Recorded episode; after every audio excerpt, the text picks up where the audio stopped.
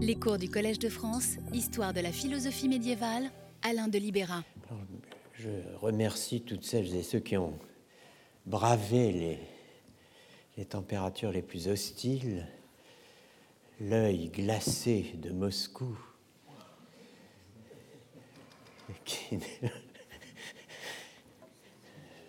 C'est vrai, c'est très drôle cette idée du Moscou-Paris.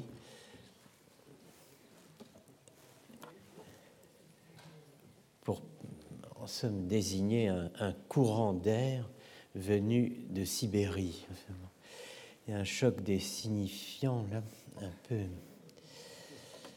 un peu déroutant. En tout cas, pardon, euh, Foucault et Heidegger se rencontrent sur l'importance qu'ils accordent à ce que Foucault appelle l'opération apophantique chez Aristote.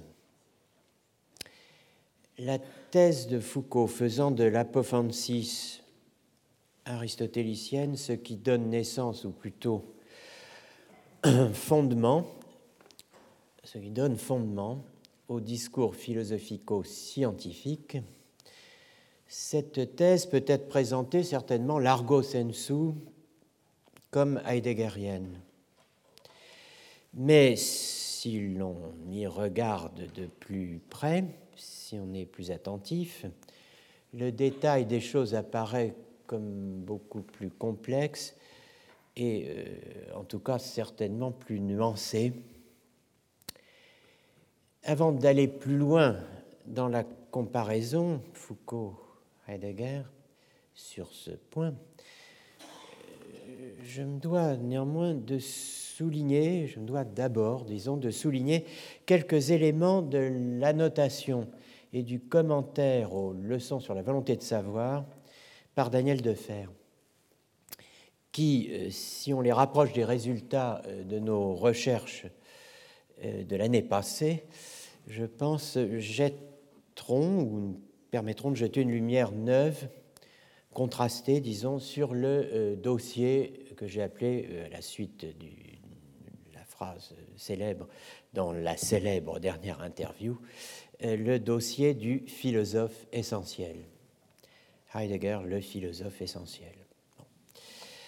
Alors, les leçons sur la volonté de savoir, comme vous pouvez le constater en ouvrant le volume vers la fin, contiennent une conférence prononcée à Montréal en avril 1971, intitulée, le titre est assez long et assez beau, en un sens, Leçon sur Nietzsche, Comment penser l'histoire de la vérité avec Nietzsche sans s'appuyer sur la vérité?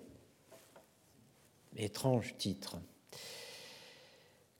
qui semble faire allusion au Nietzsche de Heidegger. L'argument de la leçon est euh, fourni par un passage de Nietzsche sur l'invention de la connaissance, l'Erfindung de la connaissance. Voici euh, ce passage. Dans quelques coins perdus de cet univers, dont le flamboiement se répand en d'innombrables systèmes solaires, il y a eu une fois un astre sur lequel des animaux intelligents ont inventé la connaissance.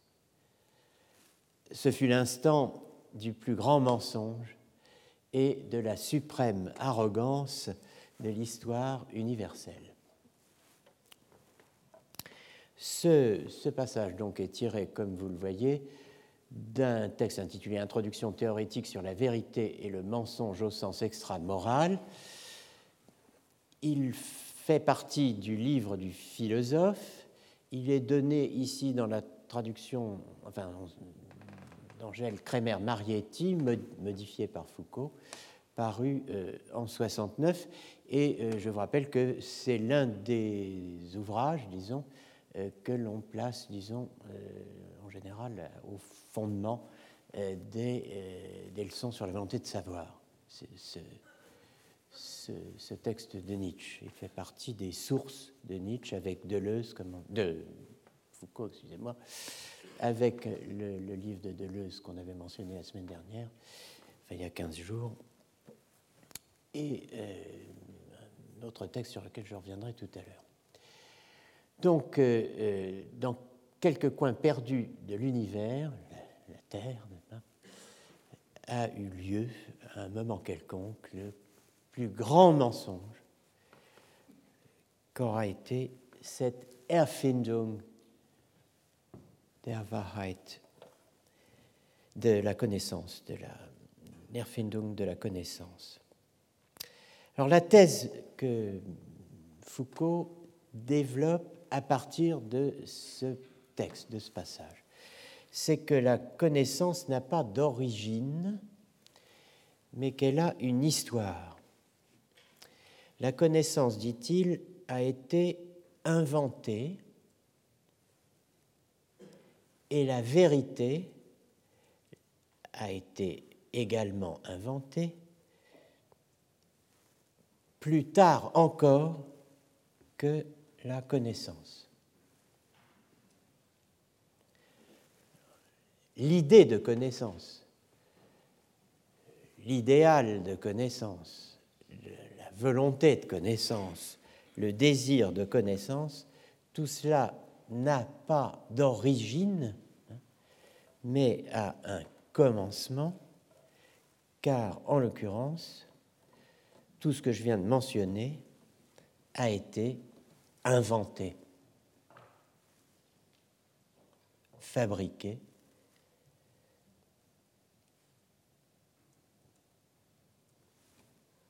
le recours à ce texte sur ce thème n'est pas euh, isolé dans l'œuvre de Foucault. On le retrouve dans les leçons de Rio de Janeiro sur la vérité et les formes juridiques, évoquées il y a 15 jours à propos du passage euh, du régime juridique de l'épreuve, lors d'Ali, le jugement de Dieu, à celui euh, de l'enquête juridique. C'est un texte très important dans, l'œuvre de, Foucault. Euh, eh bien, dans ce texte, on trouve de rechef, une nouvelle fois, le, passage de Nietzsche. Alors, avant d'affronter la question d'une allusion possible au Nietzsche de Heidegger dans euh, les leçons de Foucault, voyons de plus près ce que Foucault fait du texte sur le plus grand mensonge dans son cours brésilien. Alors, le texte qui est cité dans les dix et écrits, parce que c'est là que vous pouvez lire euh, à l'heure actuelle le, cours de, Foucault à Rio de Janeiro, le texte cité dans les dix et écrits n'est pas celui de la conférence de Montréal mais celui euh, de la traduction des œuvres philosophiques complètes euh, par Michel Art et Marc Buot de Launay, euh, paru en 1975. Autrement dit, deux ans après les leçons de Rio qui ont été données du 21 au 25 mai 73. Alors je n'ai pas d'explication de ce fait étrange. J'imagine que sans doute on a réintroduit par la suite la traduction la plus récente, celle de Har et de Launay, dans euh, le texte de Rio de Janeiro. Euh, je n'ai aucune idée de ce que Foucault a lu effectivement là-bas euh, à l'époque, mais voilà l'autre traduction, donc celle que vous trouvez dans les dix écrits, au détour de quelques coins de l'univers inondé des feux d'innombrables systèmes solaires, il y eut un jour une planète sur laquelle des animaux intelligents inventèrent la connaissance. Ce fut la minute la plus orgueilleuse et la plus mensongère de la Weltgeschichte de l'histoire universelle. Ce qui m'intéresse dans euh, ce texte, c'est l'opposition que la citation de Nietzsche permet euh, de construire en détail entre origine, Ursprung, et invention, Erfindung. On a vu euh, l'année dernière la place que tenait la question de l'origine dans euh, la réponse de Foucault à Derrida, ce texte particulièrement vif, de 1972.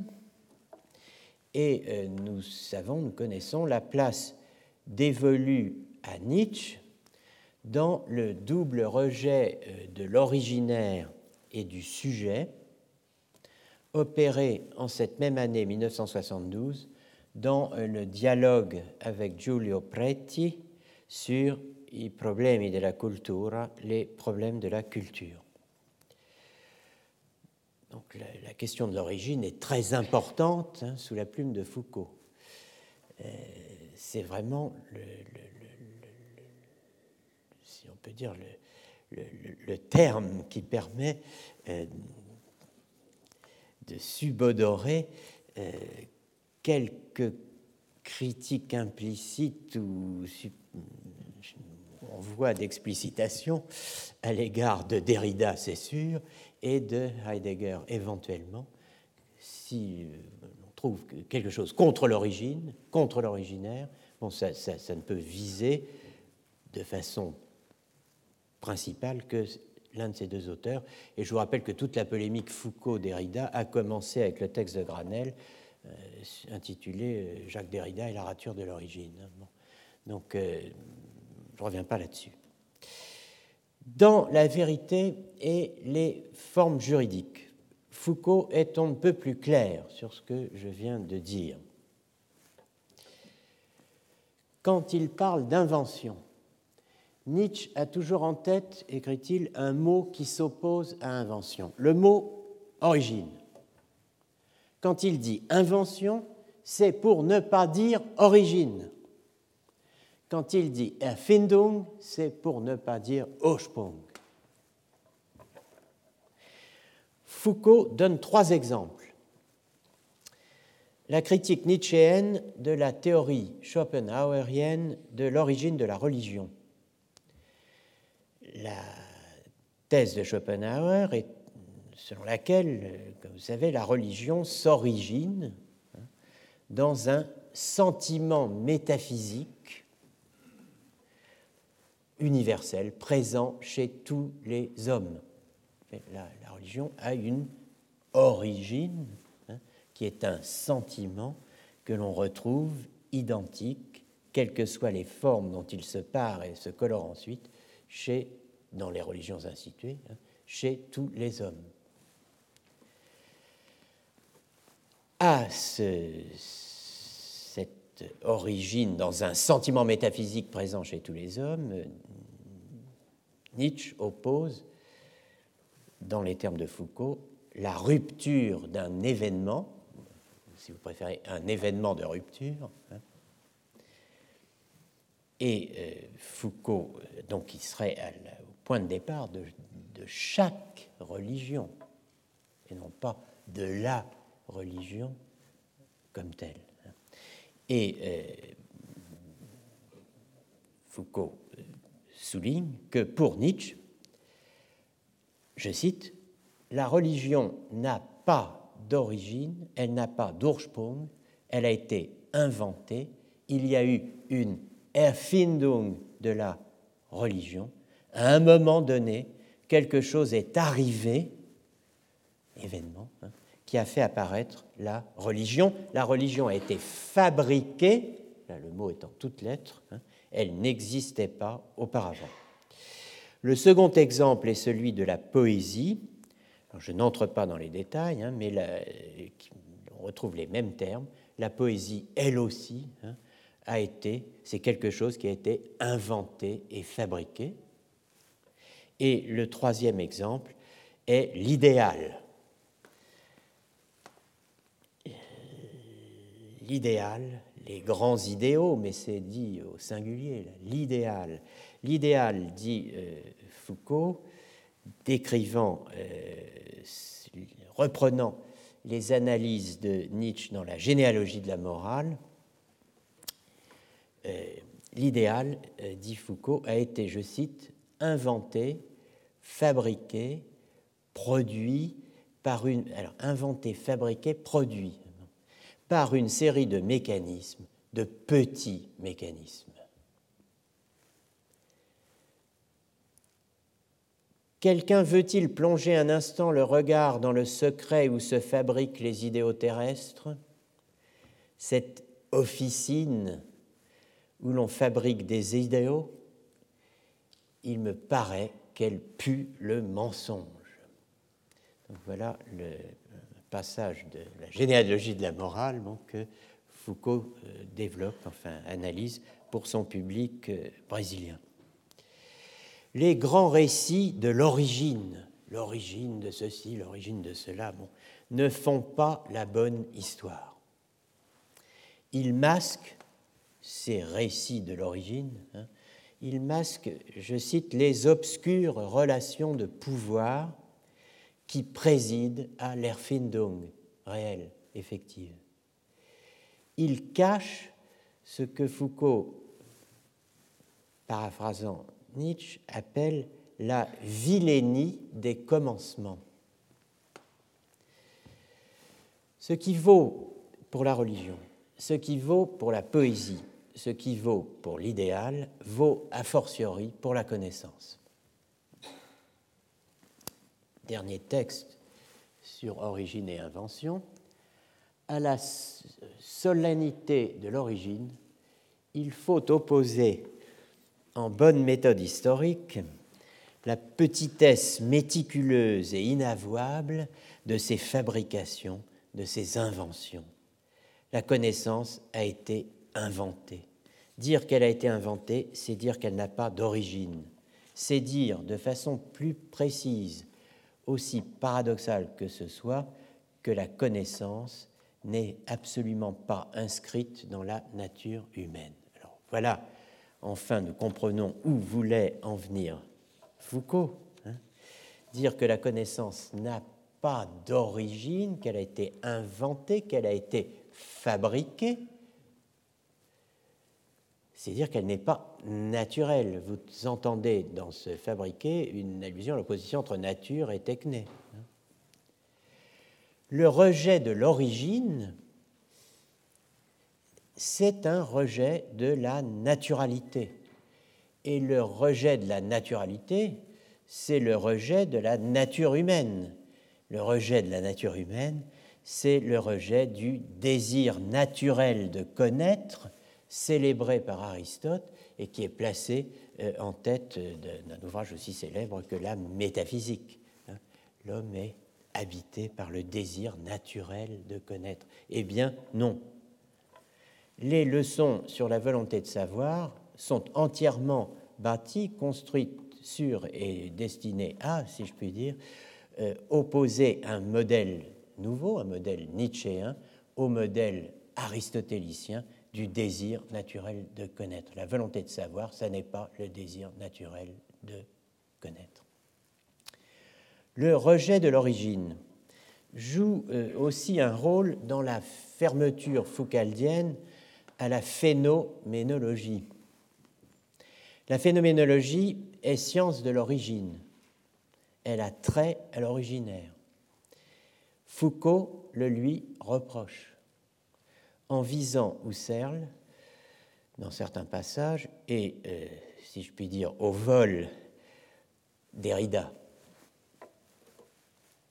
Heidegger aussi, peut-être. Certes, Foucault ne connaît pas euh, le cours de 1919 de Heidegger intitulé Problèmes fondamentaux de la phénoménologie. C'est le premier des deux cours qui porte ce titre hein, de Heidegger. Un des tout premiers, le deuxième, le second, on en reparlera tout à l'heure, problèmes fondamentaux de la phénoménologie étant celui de 1927, hein, l'année de Sein und Zeit. Donc, Foucault ne connaît pas le cours de 1919 intitulé Problèmes fondamentaux de la phénoménologie, première version du thème, où Heidegger définit explicitement la phénoménologie comme science de l'origine. Ursprungswissenschaft, science de l'origine.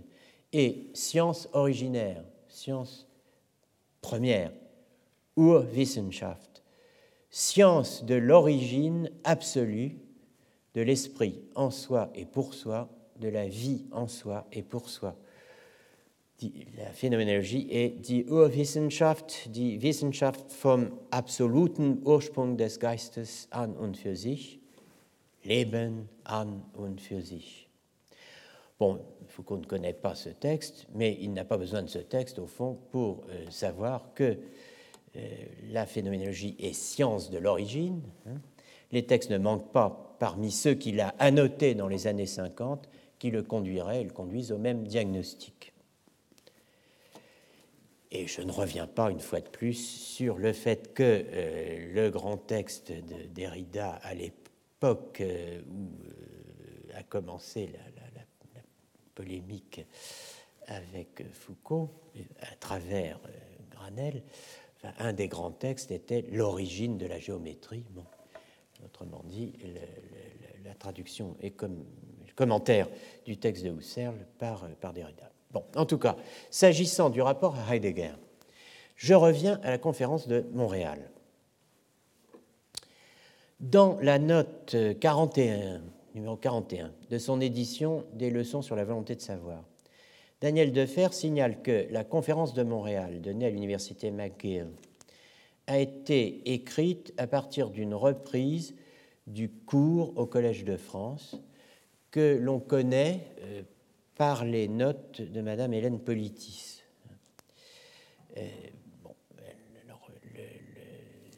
la conférence de Montréal tient lieu, disons, de, euh, l'édition de euh, cette partie du cours au collège, parce qu'elle est, elle est mieux rédigée, tout simplement, et Foucault l'a revue.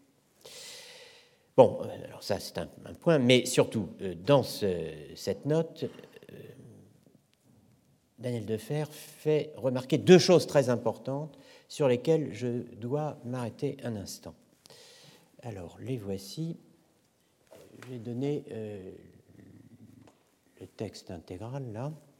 Alors, je vous rappelle que, excusez-moi, je n'ai pas toute ma voix je vous rappelle que ces planches qu'on appelle, paraît-il, slides, euh,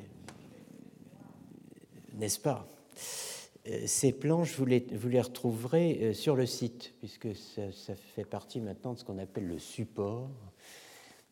bon, donc, sentez-vous libre par rapport à ces textes, c'est pas la peine de les recopier nerveusement ou, euh, enfin, vous pouvez les photographier si vous voulez, mais vous les retrouverez euh, sur, le, sur le site. Alors, Foucault, deux, observations. Hein. Foucault réinscrit l'ouverture en italique heideggerienne dans l'histoire de la métaphysique inaugurée par Platon. C'est visiblement une réponse aux deux volumes de Heidegger sur Nietzsche où Heidegger inscrit Nietzsche dans la tradition métaphysique qu'il a voulu subvertir, que Nietzsche avait voulu subvertir. En opposant le paradigme d'Aristote à un paradigme nietzschéen, Foucault s'oppose bien à cette interprétation de l'histoire de la philosophie, donc en distinguant deux paradigmes. De... Alors, on va voir, mais euh, vous voyez, ça c'est la référence au Nietzsche de Heidegger, qui serait à l'horizon vraiment de, euh, de l'intervention de Foucault. Deuxième observation, par ailleurs, Foucault termine cette conférence sur une violente diatribe contre l'idéologie du savoir comme effet de la liberté. Difficile de ne pas entendre désigner ici la périté du comportement, ce qui rend intrinsèquement possible la conformité se fonde dans la liberté. Alors bon, c'est difficile de ne pas entendre désigner ici, bon, c'est mal dit, mais enfin peu importe, mais ça c'est une citation du euh, chapitre 4 de l'essence de la vérité. L'essence de la vérité est la liberté. Daniel Defer retrouve un passage précis de Vom Wesen der Wahrheit qui est euh, effectivement, selon lui, euh, ce qui est visé dans la violente diatribe sur laquelle se conclut, se termine euh, la, conférence de Montréal, même euh, si Foucault euh, rappelle que cette conception est classique depuis Descartes et qu'elle n'est pas propre à Heidegger. Bon, enfin, l'essence de la vérité est la liberté. C'est la pierre, disons, dans le, jardin de Heidegger que, va jeter euh, Foucault dans cette violente diatribe contre eh cette thèse-là. Alors, il faut absolument prendre parti, euh, position là-dessus. Hein. Un mot technique pour commencer, lexicographique, sur ouverture le terme qui est en italique dans le premier extrait. Foucault réinscrit l'ouverture heideggerienne dans l'histoire de la métaphysique inaugurée par Platon, et un autre mot sur, eh bien, euh, enfin quelques mots, quelques remarques sur apérité, ce terme un peu déroutant peut-être. Alors, ouverture et apérité, il s'agit de deux mots français pour un même mot allemand. Ce mot allemand, c'est Hoffenheit, que nous avons rencontré plusieurs fois l'an passé. Dans les problèmes fondamentaux de la phénoménologie de 1927, Heidegger fait de l'Offenheit le trait d'être caractéristique du Dasein, de l'être là. Alors effectivement, euh, on peut traduire Offenheit par ouverture. Hein. Jean-François Courtine, dans sa traduction des problèmes fondamentaux de la phénoménologie de 1927, choisit apérité. Et euh, voici un passage temps que nous nommons Dasein. Alors, temps que nous nommons Dasein, c'est l'humain, l'être humain.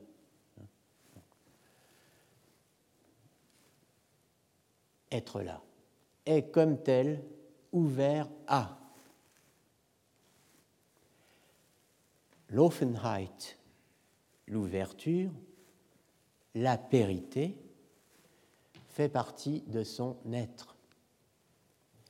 Il est, cet étant que nous nommons Dasein, il est son Da, son là. Il est son propre là. Hein? C'est dans cette ouverture qu'il est là, pour soi, que les autres sont là avec, c'est le fameux Mitsein, hein, avec lui, c'est en direction de ce là, de ce da, hein, tourné vers lui, que les temps disponibles et les temps subsistants viennent à l'encontre.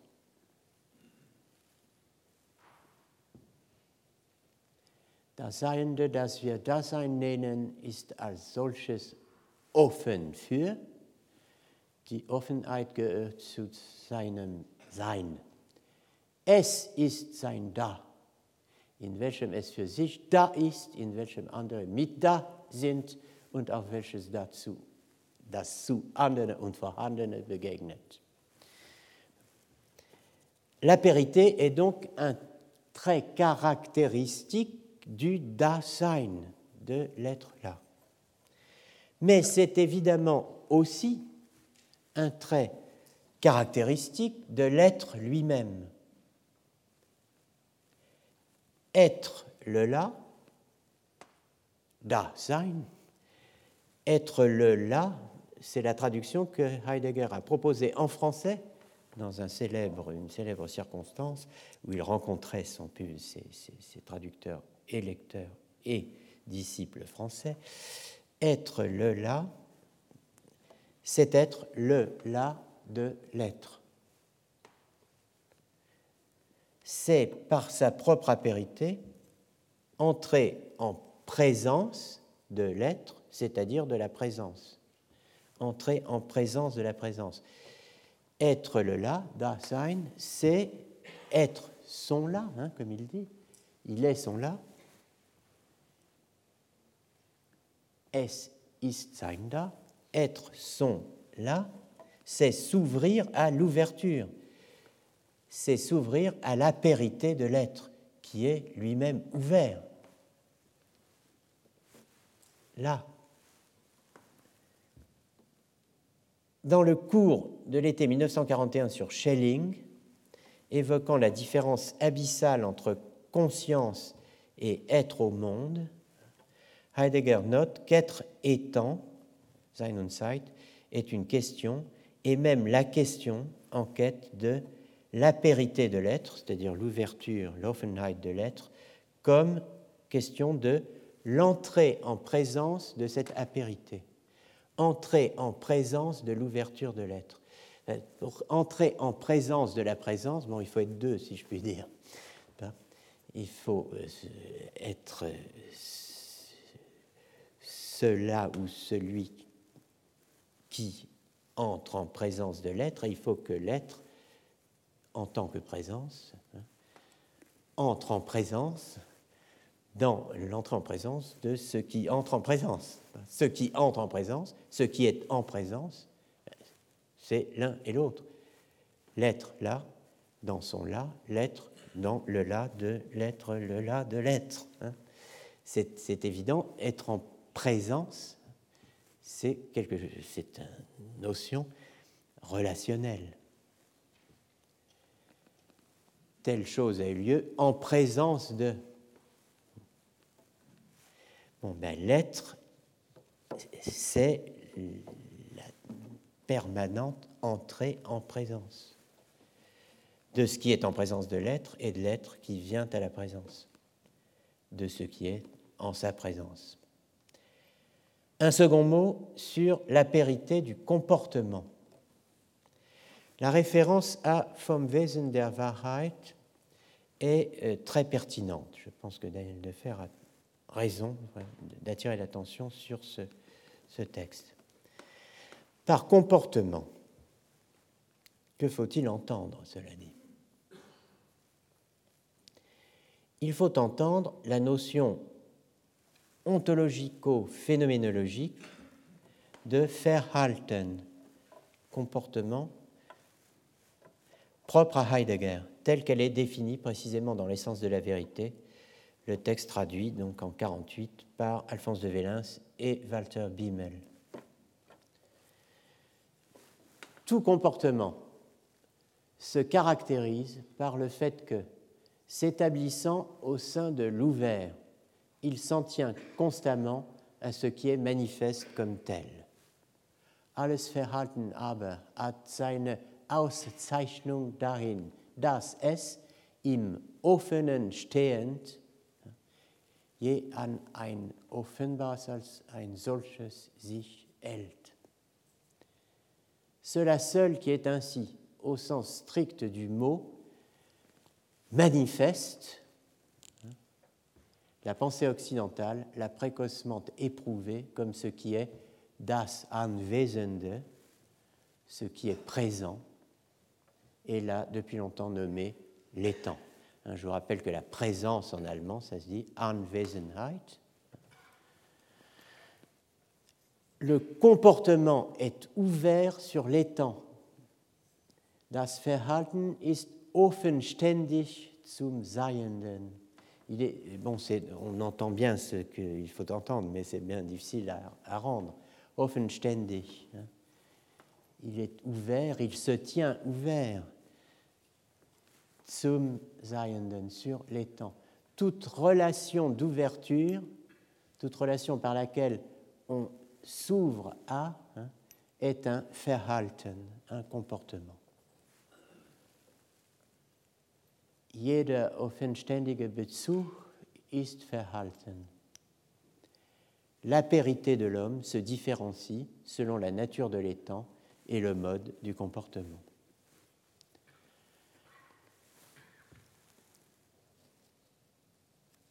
Comme l'écrivent Alphonse de Vélins et Walter Bimmel, comportement, Verhalten, n'a pas ici le sens que lui donnent les psychologues ou les moralistes. Je n'apprécie pas ton comportement, il faudra, mon petit ami, que vous changiez de comportement. Bon, enfin, il s'agit d'un comportement plus originel et par lequel nous établissons une relation à ce qui nous entoure. Donc il s'agit, là ici, vous voyez comment Heidegger travaille avec des notions, des mots, des concepts qui, sont, qui se veulent et sont de fait antérieurs à tout le vocabulaire et à tout le lexique de la psychologie ou euh, de la psychophysiologie. Et a fortiori euh, ce qui en découle.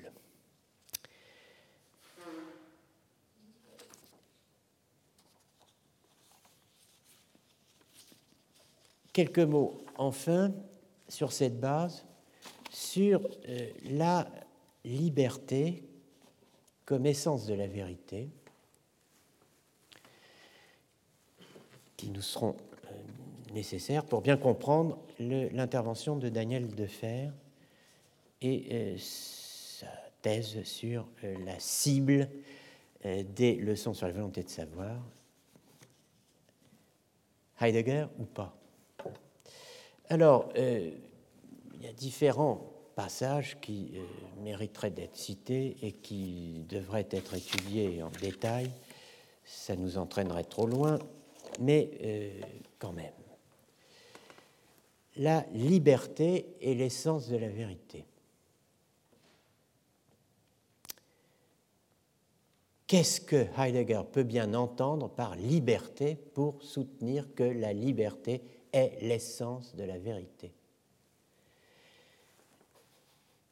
Il va de soi que euh, ce n'est pas un propos à inscrire pas, dans euh, le registre ou au registre de ce qu'on appelle aujourd'hui la post-vérité, comme s'il m'appartenait dans ma liberté souveraine de euh, décider de ce qui est vrai et de ce qui ne l'est pas, de ce qui est vrai pour moi et ne l'est pas pour toi, mais après tout, à chacun sa vérité. Bon, il ne s'agit pas du tout de ça. Et voici euh, quelques exemples de textes, paragraphe 4 notamment euh, de Vom Wesen der Wahrheit, euh, où Heidegger explique ce qu'il entend par liberté. Laisser être l'étang, à savoir comme l'étang qu'il est, le laisser être l'étang qu'il est. Bedeutet signifie sein lassen, laisser être, das Seiende, l'étang. Bedeutet signifie sich einlassen. Alors comment traduire ça? Sich einlassen, et ça a été euh, traduit, ben, comme on peut, par signifie s'adonner à. À quoi? Laisser être l'étang comme l'étang qu'il est signifie s'adonner à l'ouvert et à son ouverture. Auf das Hoffene und dessen Hoffenheit, dans laquelle tout étant entre et demeure, et que celui-ci apporte, pour ainsi dire, avec lui. C'est ouvert. La pensée occidentale l'a conçu à son début comme ta aletheia.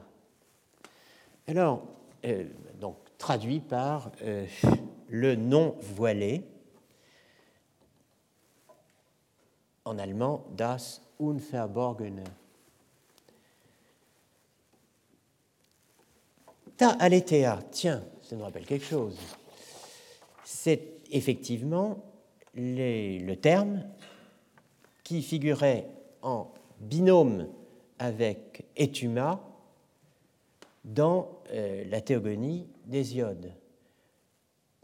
Les Etuma, c'était les réalités, vers 27, hein, et les Aletheia, c'était les vérités, vers 28, opposées, je vous le rappelle, aux pseudéa.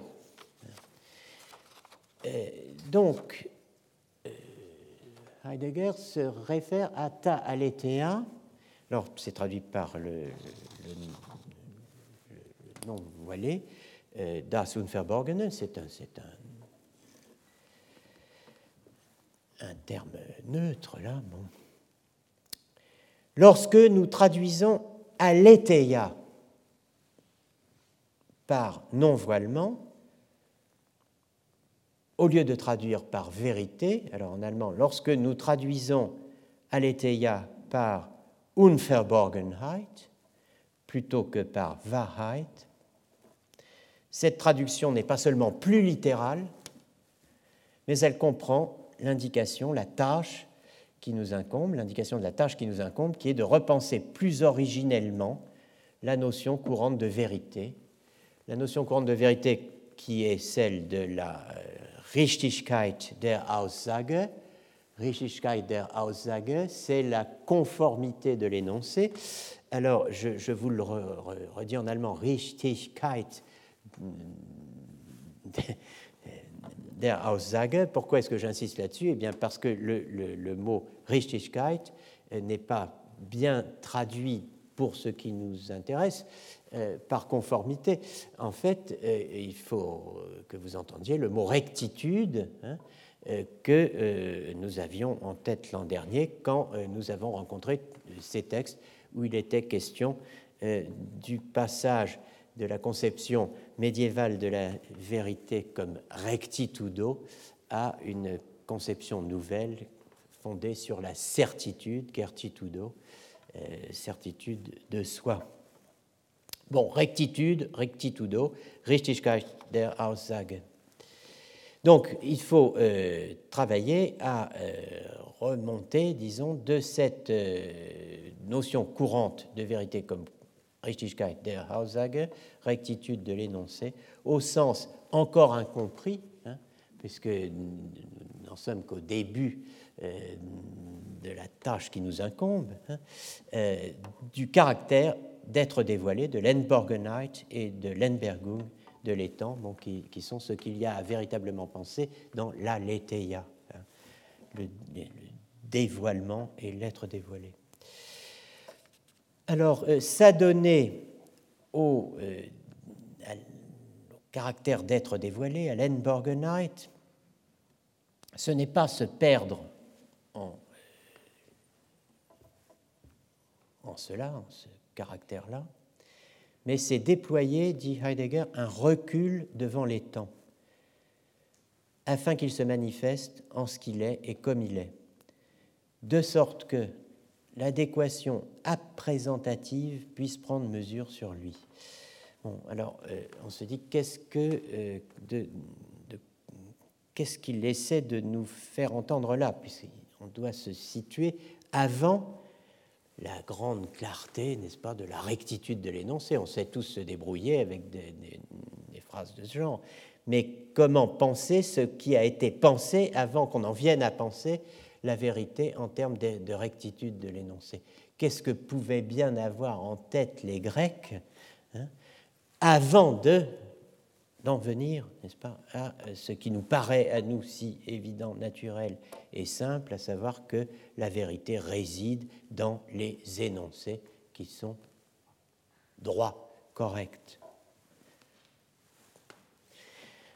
Eh bien, précisément, c'est euh, tout toute la, tâche qui euh, est en perspective là. Arriver à penser le dévoilement et l'être dévoilé hein, en deçà de euh, la forme propositionnelle, avant même que il n'y ait place pour ce que nous appelons un énoncé ou une proposition.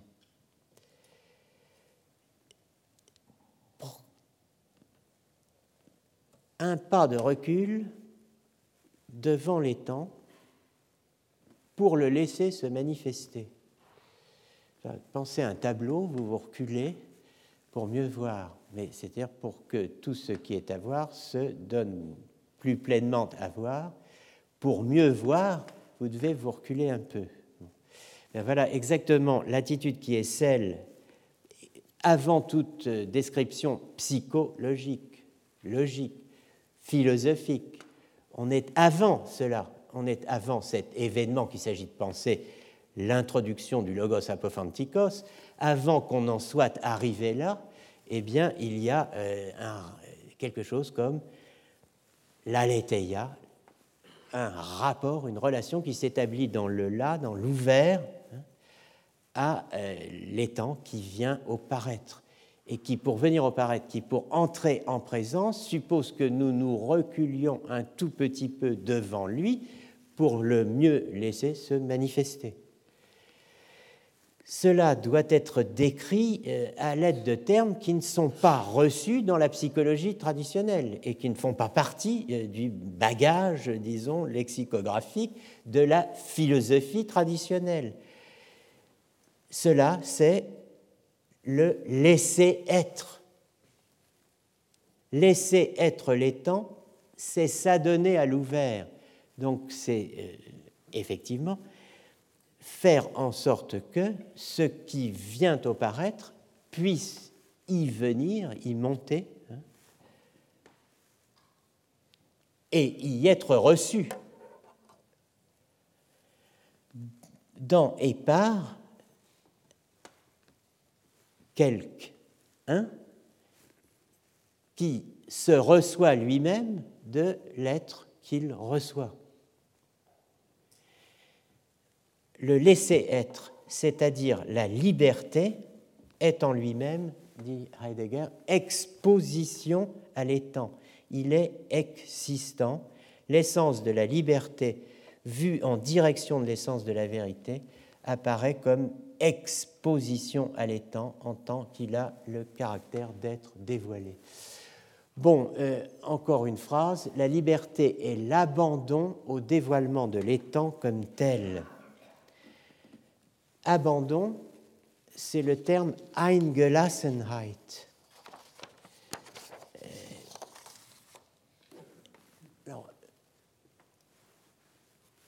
C'est tout à fait extraordinaire cela parce qu'on euh, aura l'occasion de revenir sur la Gelassenheit, le délaissement, l'abandon au sens mystique euh, du terme. chez Maître Eckhart, qui est un des auteurs que lit Heidegger. C'est d'une extrême complexité ce propos, et je ne prétends pas qu'on puisse le maîtriser d'ores et déjà. Euh, et d'ailleurs, faut-il le maîtriser? Euh, Bon, il faut s'y confier, y cheminer, essayer de l'entendre. La liberté est l'abandon au dévoilement de l'étang comme tel. Qu'est-ce que cette liberté-là qui est de, s'adonner à l'ouverture et à l'ouvert? C'est faire place nette pour l'étang d'une certaine façon. C'est euh, se rendre libre pour lui. C'est se libérer pour la venue au paraître de ce qui paraît, à savoir les phénomènes, à savoir les étangs. La liberté est l'abandon au dévoilement de l'étang comme tel. Le caractère d'être dévoilé de l'étang se trouve préservé par l'abandon existant.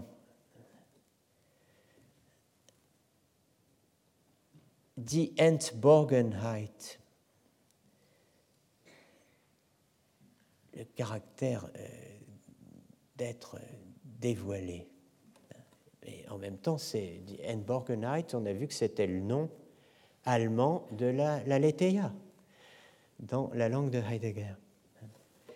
Là, euh, se trouve préservé Verwahrt. On avait euh, remarqué que euh, dans var, vrai, n'est-ce pas Enfin, var peut entrer en combinaison avec différentes racines ou différents termes, disons, pour en constituer d'autres. Et il y a effectivement le, lexique de la préservation, bewahren, verwahren. Hein Alors, dans la var, c'est à la fois ce qui est vrai et ce qui se trouve d'une certaine façon préservé. Hein. Le caractère d'être dévoilé de l'étang se trouve verwahrt, préservé par l'abandon existant, in dem existenten sich einlassen, c'est-à-dire dans le. on n'a pas de terme pour euh, ce qui s'adonne à. Jean-Luc Marion a créé un, mot pour euh, celui qui s'adonne à, l'adonner, n'est-ce pas? Bon, mais, euh, mais bon, là, on n'a que l'abandon. Il faut faire avec. Alors, en tout cas, j'arrête sur ce point. Je pense qu'il euh, faudrait relire et relire ces textes, mais il est clair que les références à l'essence de la vérité, à ces textes-là, suffisent, suffiraient largement pour éclairer l'intention de Foucault dans une conférence de Montréal en avril 71. J'ai rappelé au début de cette, de cette année, pardon, sur la base de, remarques du cours de, février dernier, de 2017, que la première leçon au Collège de France de Foucault avait eu lieu le 9 décembre 70 et que le Nietzsche de Heidegger avait été achevé d'imprimer en septembre 71.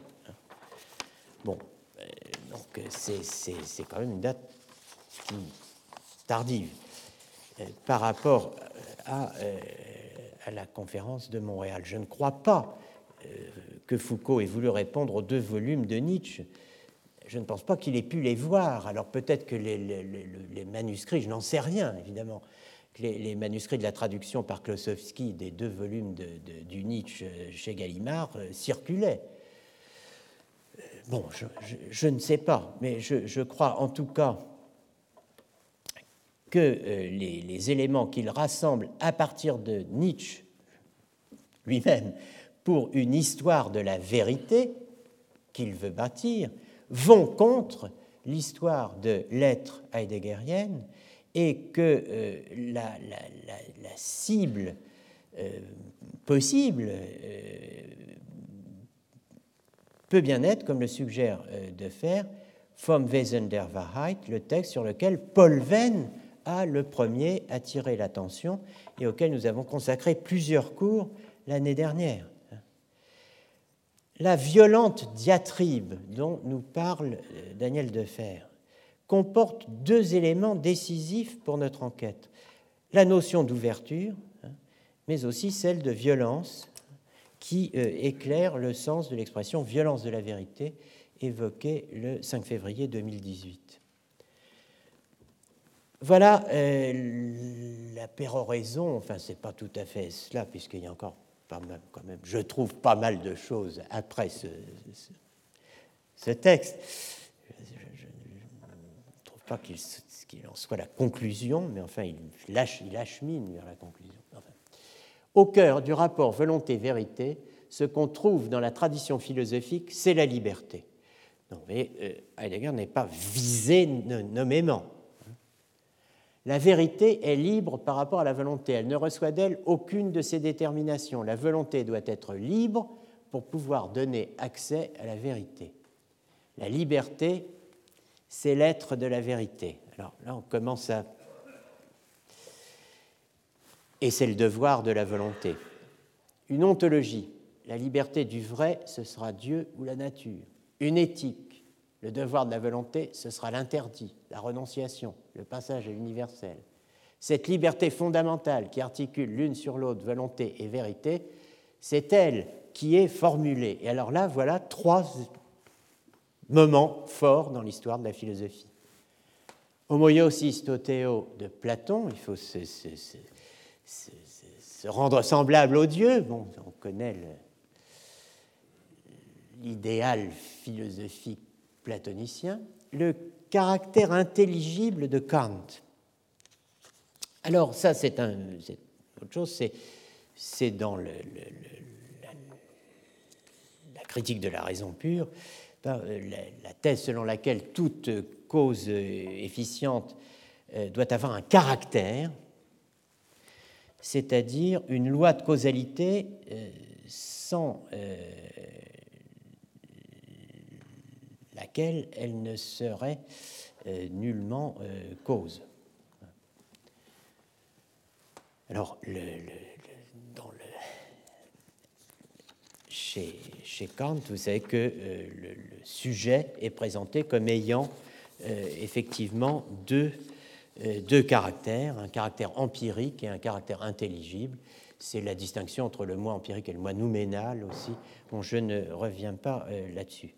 Et enfin, il y a l'ouverture heideggerienne, alors, euh, effectivement, là, vous voyez qu'il s'agit de l'Offenheit et que, euh, bon, on va ou non aller euh, chercher dans le détail ce qui a été évoqué jusqu'ici ou pas. Pour Nietzsche, le rapport volonté-vérité est tout autre. La vérité n'est dans l'élément de la volonté qu'à partir de ses caractères singuliers, de ses déterminations les plus précises, et sous la forme de la contrainte et de la domination. L'articulation de l'une sur l'autre, ce n'est pas la liberté, c'est la violence. S'il n'y avait qu'une phrase à retenir, ce serait celle-là. L'articulation de l'une sur l'autre, hein, la vérité et de la volonté, ce n'est pas la liberté, c'est la violence. Donc c'est le, quand je parlais de deux paradigmes, bon, ben, il y a le paradigme nietzschéen, le voilà, c'est celui auquel souscrit euh, Foucault, et euh, ben, l'autre paradigme, c'est celui de la tradition, finalement, une tradition qui commence à Platon et euh, qui s'achève à Heidegger. Et on voit pourquoi Daniel Defer disait que Heidegger était réinscrit d'une certaine façon dans l'histoire de la métaphysique qu'il avait voulu lui-même, dans laquelle il avait voulu lui-même enfermer Nietzsche. Alors, je, pense qu'il y a une prise de distance à l'égard de Heidegger dans les leçons sur la volonté de savoir. Dans la situation du cours, Daniel Defer va encore plus loin. Citant un passage du Nietzsche de Heidegger, il fait explicitement l'hypothèse que Heidegger est la cible probable, quoique non nommée, du cours. Euh, dans la question de savoir ce qu'est la connaissance, c'est au fond sur la vérité et son essence que l'on s'interroge. Le vrai signifie ici la chose qui est. La question concernant l'essence de la connaissance en tant que concernant le vrai et la vérité est une interrogation sur l'étang, écrit Heidegger, le nom nommé de ce cours, mais qui pourrait en être la cible, d'autant que la traduction de son Nietzsche par Pierre Klosowski était prévue cette même année 71. alors je, ne peux pas aller au-delà de ce qui est dit là. Hein. Est-ce que le manuscrit a circulé? Je n'en sais rien. L'expression privative, bon, ça sera le point suivant, euh, oui, non, j'ai encore cinq minutes, euh, donc je, ne peux pas aller au-delà de ce, que remarque de faire, à savoir que euh, c'était prévu pour la, même année 71. Je conserve mes réserves sur ce point, je pense qu'il y a bien, cela dit, une confrontation implicite entre avec Heidegger dans les, dans les leçons sur la volonté de savoir concernant Nietzsche mais je pense que la, stratégie de Foucault est complexe. De fait, euh, il ne s'agit pas d'une confrontation stricto sensu. Je crois que de faire, là encore, vu un élément décisif, en parlant de ce qu'il appelle un contournement critique. Euh, Foucault n'affronte pas Heidegger. Mais si, vous, attendez cela, eh bien, vous serez déçu. Hein. Euh, il le contourne. Alors, sur quoi? Et bien sûr le plus important, l'idée qui est au cœur de la critique de Foucault par Bouvresse. Quoi donc? Un statut, l'idée d'un statut de la vérité avant l'opposition logique du vrai et du faux. L'idée d'un statut de la vérité antérieur à l'opposition logique du vrai et du faux. Le statut d'une vérité qui n'aurait pas eu au départ le faux comme opposé. Autrement dit, l'idée d'une non-vérité de la vérité. Alors c'est le recours à Marcel Détienne qui est ici l'élément clé. Euh, Bouvresse, Jacques Bouvresse critique dans Foucault ce qui reprend les thèses sur l'aletheia, formulées dans les Maîtres de vérité par Détienne. Daniel Defer fait des emprunts de Foucault à Détienne, notamment pour la centralité de la figure d'Hésiode et euh, le couple structurant mythico-religieux d'Aletheia et l'été, oubli à partir duquel il pourrait retracer jusqu'à la naissance de la cité grecque, euh, un élément décisif du contournement de Heidegger. Voyez le texte B. L'expression privative a letheia comme déconstruction de la notion traditionnelle de la vérité ad aequatio est constamment visée dans ce cours pour être finalement, alors on pourrait dire, non mais c'est du Heidegger, non, assigné à une généalogie régionale. L'opposition aletheia l'été ne vient pas de Heidegger, elle vient directement de Marcel Détienne. Les maîtres de vérité, ouvrage très annoté par Michel Foucault, elle permet à Foucault un contournement critique de Heidegger. Alors, contournement critique, confrontation, contre-récit, que s'agit-il de contourner? De faire qui, à propos de l'interprétation deleuzienne de Nietzsche, rappelle en note que différence et répétition, où il voit une réécriture subreptice de Sein und Zeit à partir de l'ontologie de Nietzsche, s'inscrivait dans le long travail, je cite, d'élucidation de la pensée nietzschéenne entrepris en France après 1945 par Bataille, Blanchot, Jean Val et Klosowski. Eh bien, euh, de faire, rappelle que Foucault suivit en 46-47 le cours de Jean Val sur les rapports de Heidegger à Platon, Jean Val s'inspirant lui-même d'un cours de Heidegger sur Nietzsche et des Holzwege, ce que notre travail de l'an dernier a confirmé, d'après euh, précisément les, notes euh, désormais accessibles et connues et décrites notamment par David Simonetta du fonds euh, Foucault de la Bibliothèque nationale. Donc, de faire, dis-je, explicite pleinement le contournement de Heidegger réalisé par Foucault sur la base du contournement de Heidegger réalisé par Détienne. Que s'agit-il de contourner? Je me répète, eh bien, le scénario de base de l'histoire de la vérité inscrite dans l'histoire de l'être. Voilà ce qu'il faut contester. L'histoire de la vérité inscrite dans l'histoire de l'être dans l'histoire de l'être. Euh, ça veut dire l'histoire de la vérité pensée onto-historialement, seinsgeschichtlich, hein, dirais-je en reprenant les termes évoqués l'an dernier. Euh, scénario que euh, de faire tire de sa propre lecture du Nietzsche de Heidegger. À la page 398, Heidegger rappelle que la détermination de la vérité laquelle depuis Platon et Aristote domine et pénètre non seulement l'ensemble de la pensée occidentale, mais d'une manière générale l'histoire de l'homme occidental, se définit comme rectitude, homoiosis ou adaequatio. À cette détermination de la vérité, il oppose une nouvelle interprétation de l'aletheia à partir du a privatif comme désoubli, désoccultation, concept étymologiquement négatif. Eh bien, à cela, à cette grande proposition d'histoire de l'être, susceptible d'inclure l'histoire de la vérité. Eh bien, euh, Foucault répond, selon Defer. Alors, encore une fois, je ne pense pas que Foucault réponde à la page 398 du Nietzsche. Euh, bon, il est fort, mais enfin, répondre à, la, page d'un livre qui n'est pas encore sorti, quand même, euh, mais, mais, enfin, je ne sais pas, le, texte a peut-être circulé. Peu importe. Je ne pense pas qu'il réponde aux thèses enfin, à la page précise du Nietzsche, mais les gestes qu'il accomplit effectivement et que relève Daniel Defer existent bel et bien, qui peuvent valoir rétrospectivement pour nous comme une réponse à Heidegger, comme un contre-récit.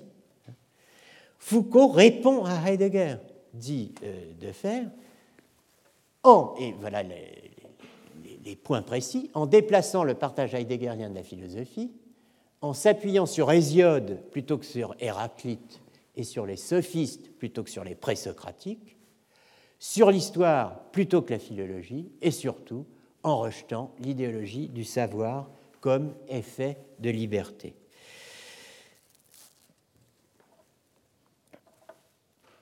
L'essence de la vérité n'est pas la liberté chez Foucault, répète de faire en s'appuyant sur la euh, conférence à l'université McGill. Il faudra revenir sur ce point. Cela étant, Foucault et Heidegger ont en commun quelque chose. On ne peut pas le nier. Et c'est ce qui m'intéresse moi. Et ce quelque chose, ce n'est pas rien.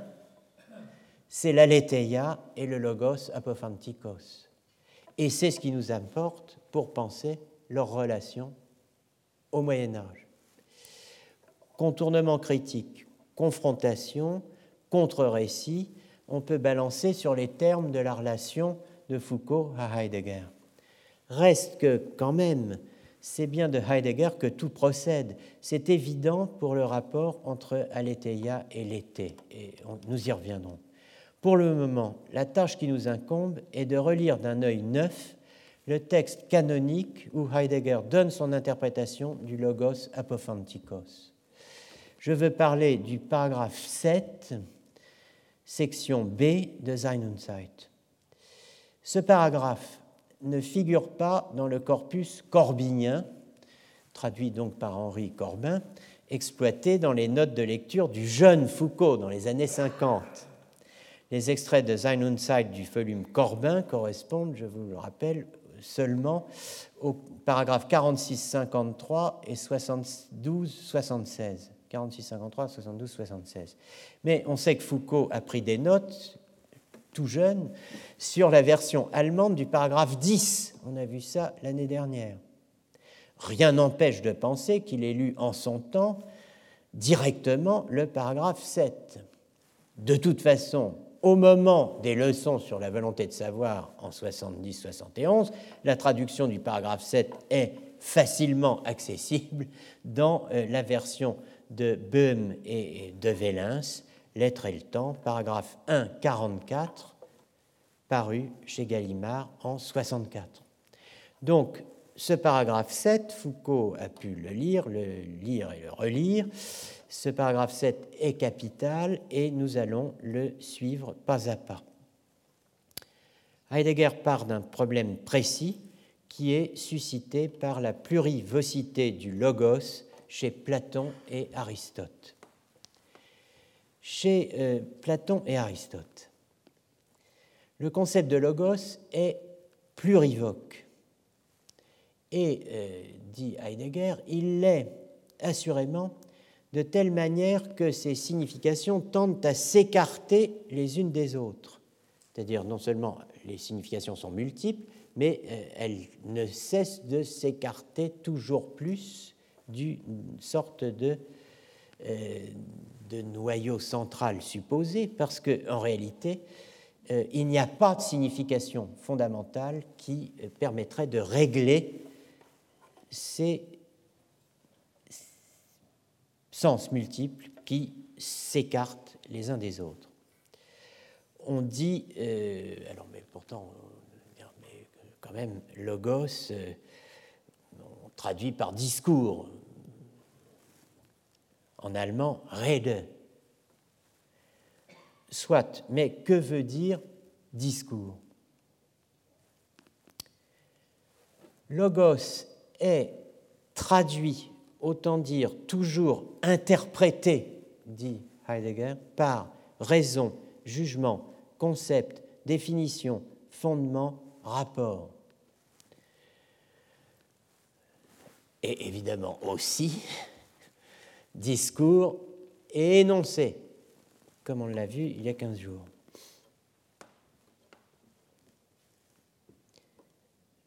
Vous reconnaissez au passage la liaison entre traduction et interprétation, hein, euh, qui était mise en argument par Williams contre Détienne.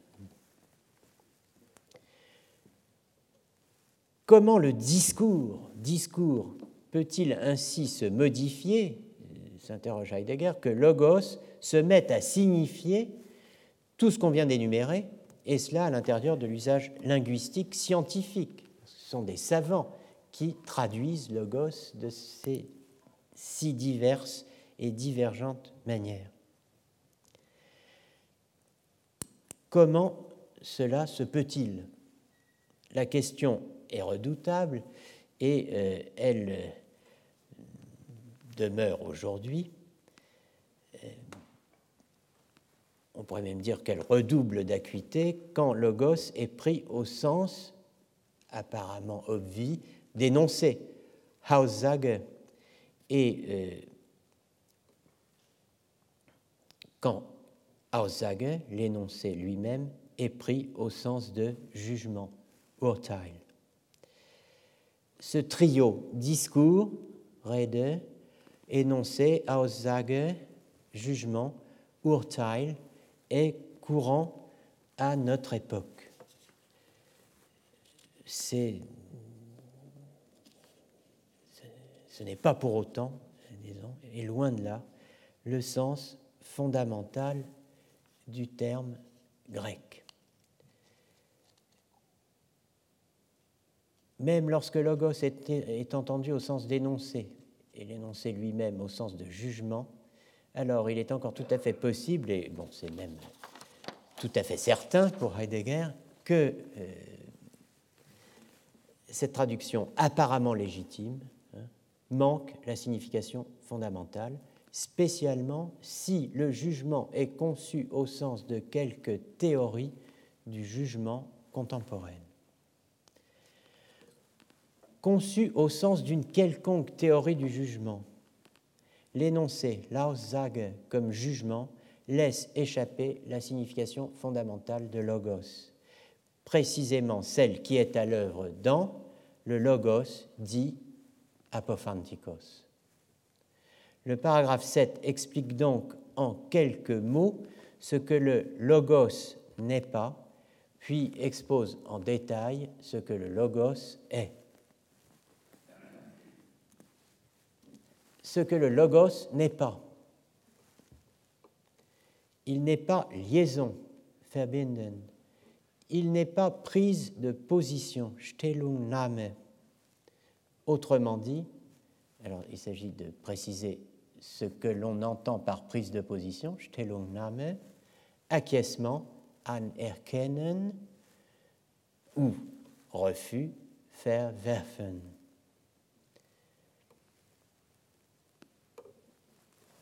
Heidegger rejette l'interprétation du logos comme jugement basé sur les deux acceptions modernes que l'on pourrait dire standard du jugement. Le jugement comme liaison ou synthèse, Verbinden, Verbindung, hein, et le jugement comme Stellungnahme, prise de position. Les deux positions d'ailleurs, euh, enfin les deux définitions, Verbindung et, Stellungnahme, pouvant se combiner, le cas échéant. Le logos, en tout cas, écrit-il, hein, ne signifie point, et en tout cas point primairement, le jugement, tant que l'on entend par là une liaison ou une prise de position, acquiescement, refus. Euh, ici, deux hypothèses. Soit je profite de la vitesse acquise pour terminer et, continuer, ou je m'arrête et ne recommence jamais peut-être. Euh, donc, euh, je suis dans la position de Coleridge, interrompu par le postier en, train d'écrire Beautiful Xanadu. Et Écoutez, si vous devez sortir d'une manière ou d'une autre, vous pouvez le faire, mais je crois que je vais continuer euh, sur, ma, sur ma lancée avant que ma voix ne s'éteigne euh, complètement. les expressions employées par Heidegger ancrent ces analyses dans les débats sur le jugement qui font rage dans l'école de Brentano, mais aussi chez les néo-kantiens Rickert et Windelband. Heidegger a, dans ses premiers travaux, examiné à fond les principales théories du jugement proposées à la fin du XIXe siècle et au début du XXe. Dès 1912, il publie dans le Literarische Rundschau für das katholische Deutschland un article intitulé Neuere Forschungen über Logik, recherche récente sur la logique. Donc ce n'est pas forcément ce genre de texte que vous imaginez comme faisant partie des œuvres de jeunesse de Heidegger, 1912, hein, recherche récente sur la logique, dont la seconde partie, consacrée à la théorie du jugement, expose sur les pas des recherches logiques de Husserl une série de thèses fondées sur la distinction entre l'acte psychologique du jugement et son contenu ou sens logique.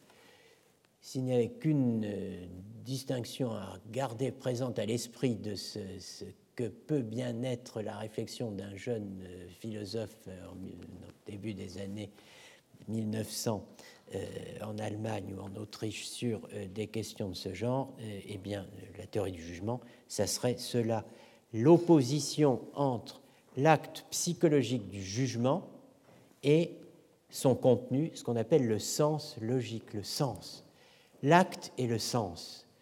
L'acte, ça va être, euh, disons, ce à quoi vont s'intéresser ceux qui, en philosophie de la logique, euh, se situeront dans le camp de ce qu'on appelle le psychologisme.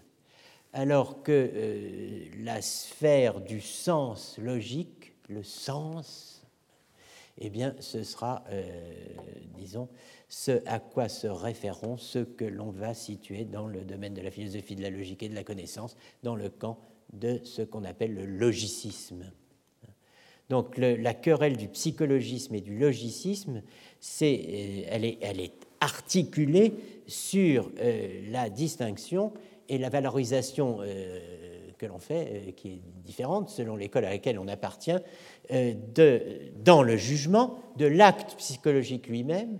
Est-ce que c'est cela qu'il faut expliquer en premier? Est-ce que c'est cela l'essentiel dans un jugement que l'acte psychologique? Ou bien est-ce que c'est plutôt le contenu du jugement et donc la sphère idéale du sens? Donc voilà les, discussions. Dès juillet 1913, euh, Heidegger revient sur la question dans ce qu'on appelle sa dissertation, dit Lehre vom Urteil im Psychologismus, la théorie du jugement dans le psychologisme, euh, donc dissertation, thèse qui est publiée en 1914, où il analyse euh, les théories psychologistes du jugement de personnages, donc il critique, qui sont deux desquels, disons, euh, ont publié euh, l'un et l'autre euh, la même année, en 1874, l'un la psychologie expérimentale, l'autre la psychologie empirique. Donc c'est le premier, c'est Wundt, le fondateur de la tradition de la psychologie expérimentale en Allemagne, Mayer, Brentano, célèbre auteur de la psychologie du point de vue empirique, Marty, son élève suisse, et euh, Lips. Tous les cinq situent le jugement, selon Heidegger, dans la sphère des actes psychiques, au lieu de le situer avec Husserl et avec Lask, L-A-S-K, tombé au front en mai 1915, dans euh, la sphère logique du sens. Alors, sur les théories euh, du jugement chez le jeune Heidegger, il y a euh, un certain nombre d'études remarquables, dont les principales sont dues à Madame Françoise Dastur, et je vous recommande tout particulièrement l'étude des théories du jugement chez le jeune Heidegger, qui est parue dès 1996 dans la revue de métaphysique et de morale. Le débat entre psychologisme et logicisme n'a rien perdu de son actualité. En 1927 à l'époque de Sein und Zeit. Donc on n'est plus en 1913, on n'est plus en 1914, on n'est plus en 1915, on est en 1927. Mais le débat continue de faire rage, en tout cas dans l'esprit de Heidegger. Le paragraphe 7 propose une analyse de ce que signifie logos, marqué par le souci de revenir au véritable sens de la notion de logos apophantikos chez Aristote.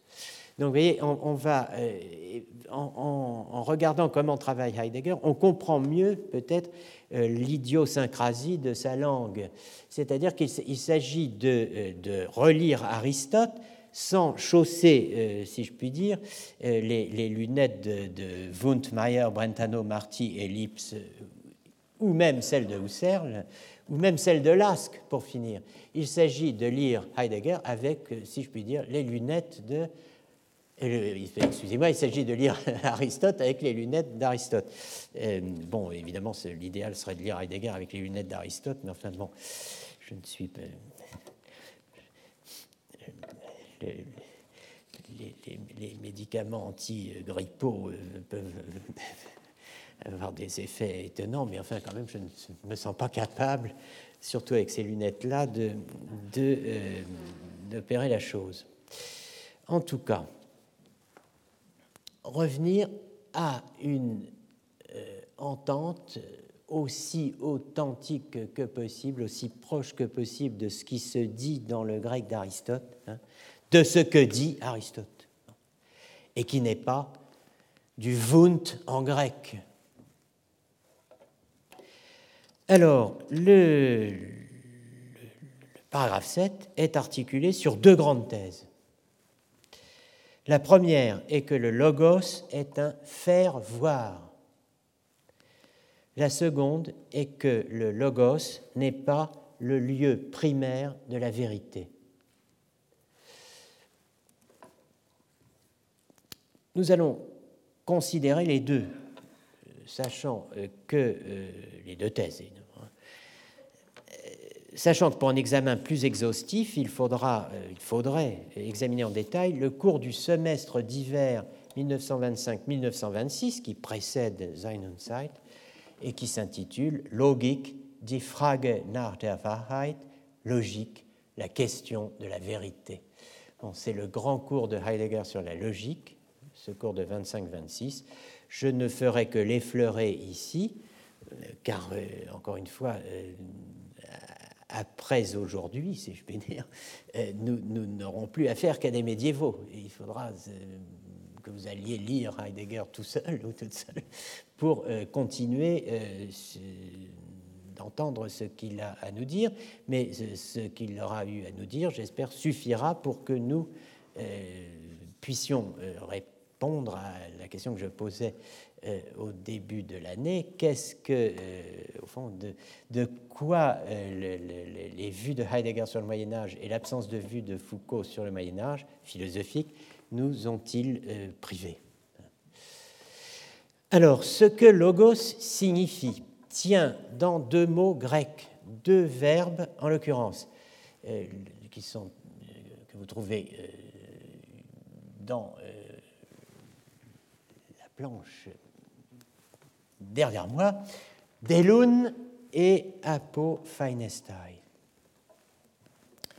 Logos en tant que discours, plus littéralement, disons, en tant que parler, en tant que rede, signifie, dit Heidegger, autant que Delun est rendre manifeste, découvrir ce dont il est parlé dans le parler, ce dont il est question dans le discours. Logos als Rede besagt vielmehr so viel wie Delun offenbar machen das, wovon in der Rede die Rede ist. Cette fonction, donc, exprimée par le verbe delun, cette fonction délotique du parler, Aristote l'a euh, oh, explicité de manière plus aiguë comme apophainestai. Schaffer expliciert als apophainestai. Euh, donc ce, ce, euh, n'est pleinement explicité que à travers cette apophainestai, donc il va nous falloir, bon, il va nous falloir euh, examiner ces deux termes et les emplois qu'en fait Aristote. Alors, Heidegger pose d'abord la structure du logos comme apophansis, un parler, rede, qui fait voir, feinestai, quelque chose, à savoir ce sur quoi porte le parler ou la parole, Rede toujours, qui fait voir, donc ce parler, qui fait voir ce dont il parle, Feinestai, il le fait voir, à peau, à partir de cela même dont il est parlé. Un euh, parler qui puise ce qui est dit, das was geredet ist, dans ce dont il est parlé, aus dem worüber geredet wird, de telle sorte que la redende Mitteilung, la communication par voie de parole, de rede, le partage parlant, rendent offenbar manifeste in ihrem Gesagten, dans son dit, ce dont elle parle, das worüber sie redet, et ainsi le rendre accessible à l'autre. Alors je reprends la, phrase. Le logos fait voir quelque chose, à savoir ce sur quoi porte la parole, et certes pour celui qui parle ou pour ceux qui parlent entre eux. Le parler fait voir apo, à partir de cela même dont il est parlé. Dans le parler, apo francis, pour autant qu'il est authentique, ce qui est dit doit être puisé dans ce dont il est parlé, das was geredet ist, aus dem worüber geredet wird, sein, de telle sorte que la communication parlante rende manifeste en son dit ce dont elle parle et ainsi le rende accessible à l'autre. Telle est la structure du logos comme apophansis. Puiser dans ce dont il est parlé c'est puiser aux choses mêmes et non dans leur représentation. Je suis obligé de le dire, mais évidemment, ce n'est pas dit comme ça dans le texte, puisque euh,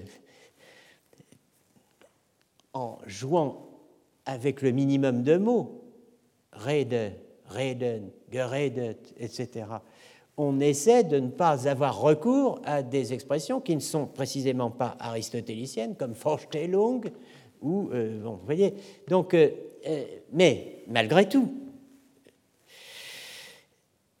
puiser directement dans ce dont il est parlé, c'est puiser aux choses mêmes et non pas dans leur représentation. Il n'est pas question de cela dans le texte, on est en, deçà des ideas des idées de l'âge classique, on est en deçà des Vorstellungen du XIXe siècle.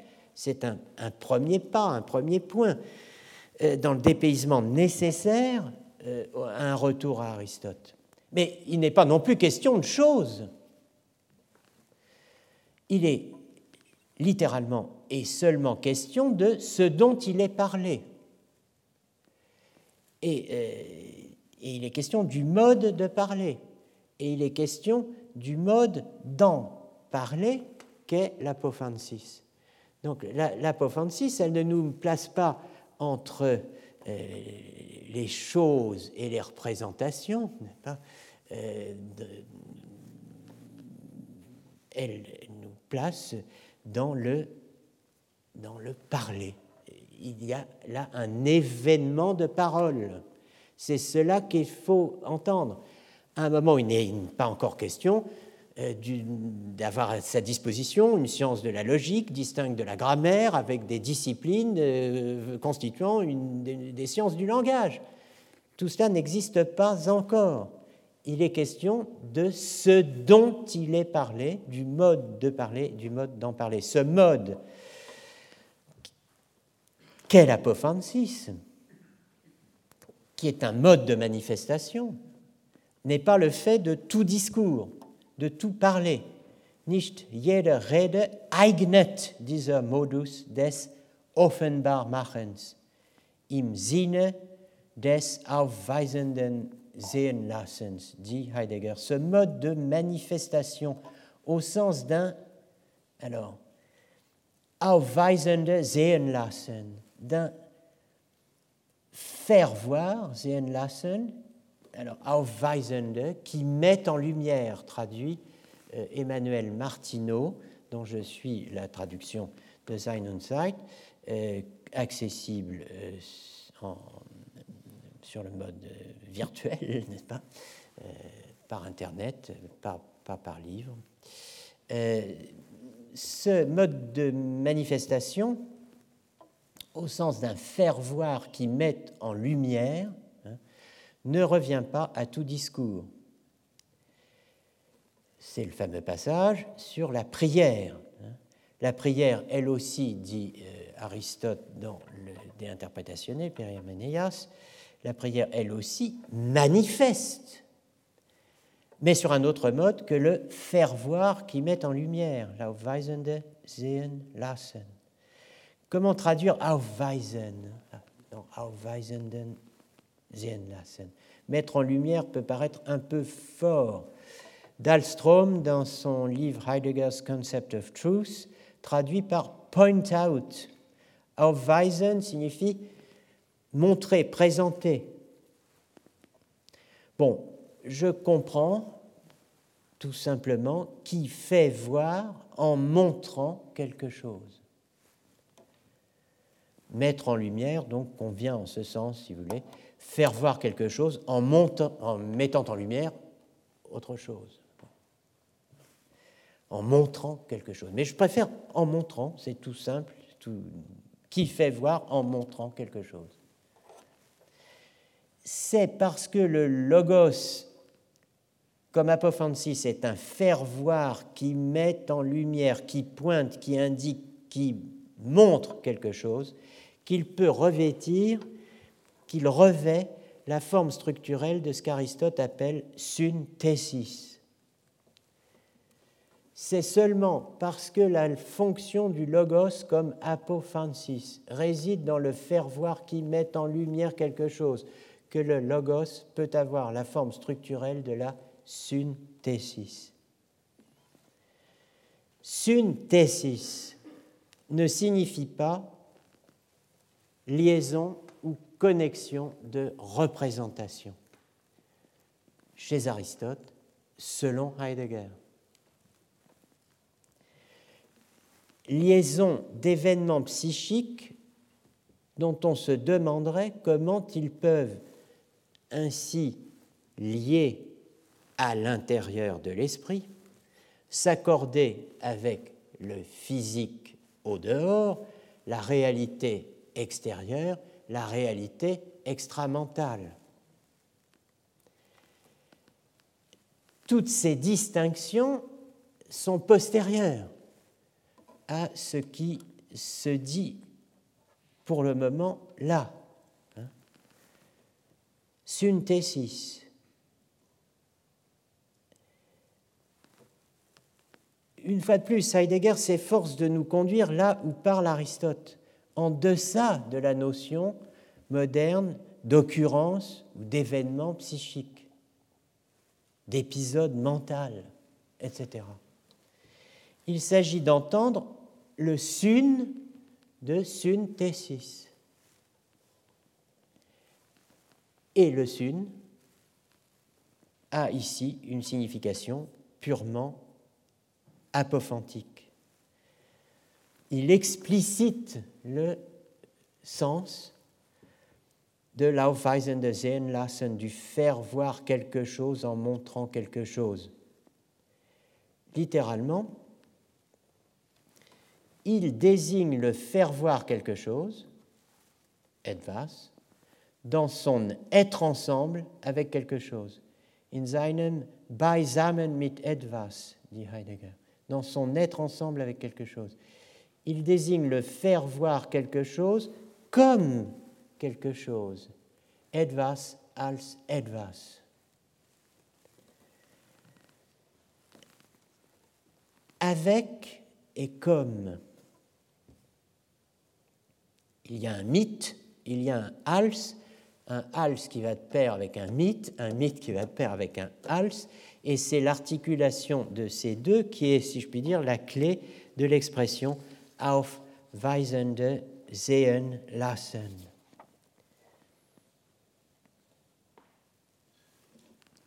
Faire voir quelque chose avec autre chose afin de faire voir ce quelque chose comme quelque chose.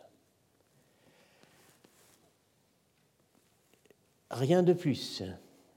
On n'a pas dit plus que cela dans le texte. Et pourtant, on avance. De même, c'est parce que le logos est un sehen lassen, un faire voir, qu'il peut être vrai ou faux. Heidegger reprend ici une de ses thèses majeures concernant la vérité chez Aristote.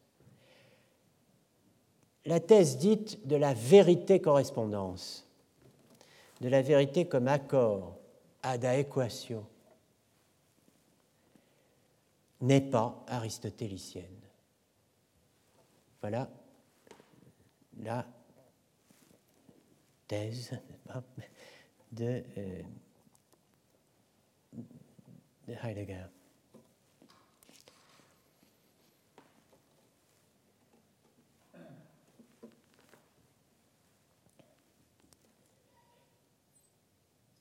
C'est un lieu commun, cependant, que de mettre en relation la théorie dite de tarskienne, hein, de la vérité correspondance, la théorie donc de Tarski, euh, avec la théorie aristotélicienne de la vérité. Hein. Euh, vous trouverez de nombreuses présentations de la théorie aristotélicienne de la vérité comme une théorie sémantique qu'on rapproche de la théorie de Tarski il y a bien d'autres présentations de la théorie d'Aristote, on verra ça d'ailleurs. Mais bon, enfin, celle-là en est une et une qui a euh, eu un succès particulier.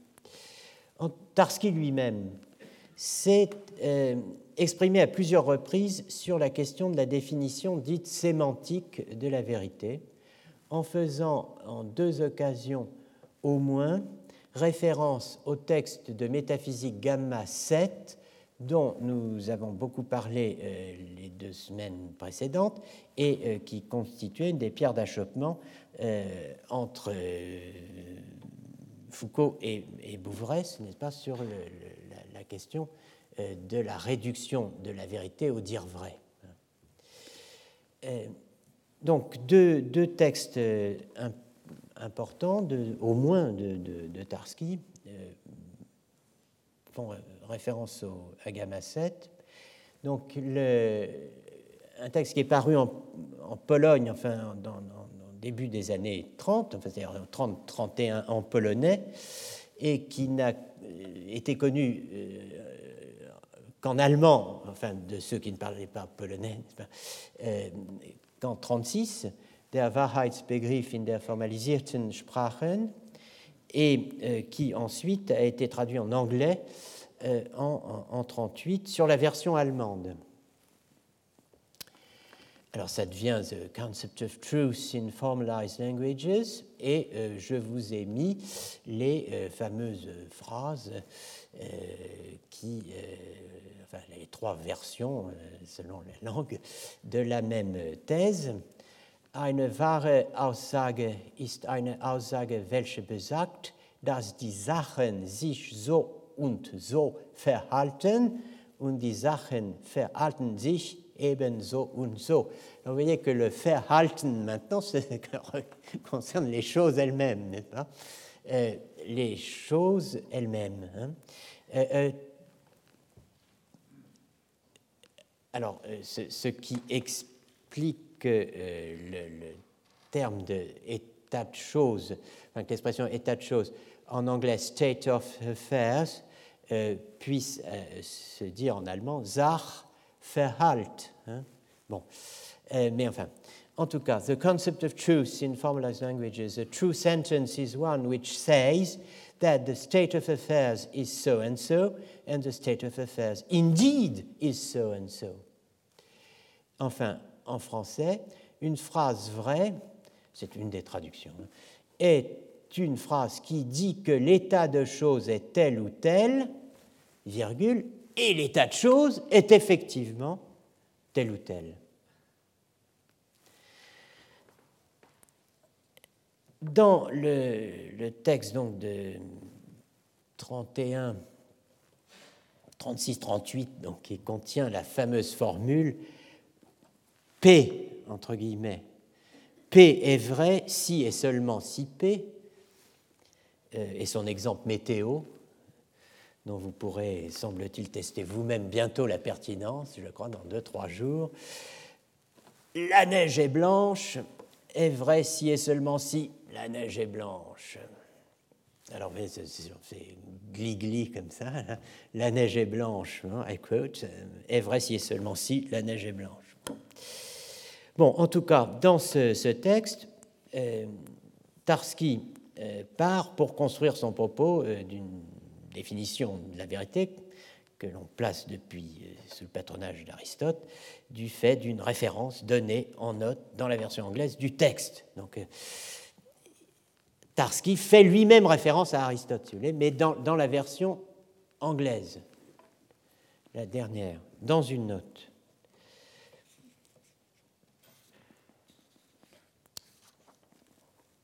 Et euh, vous l'avez dans le point B. Very similar formulations are found in Kotarbinsky, qui était le maître euh, de Tarski, where they are treated as commentaries which explain approximately the classical view of truth. Des formulations très semblables se trouvent chez Kotarbinsky, qui ne les utilisait que comme des commentaires destinés à expliquer approximativement la conception classique de la vérité. Of course, bien sûr, ces formules-là, cette formulation, ne sont pas essentiellement nouvelles. Il n'est pour cela que de comparer les très célèbres mots d'Aristote, to say of what is that it is not of what it is, or of what is not that it is, is false.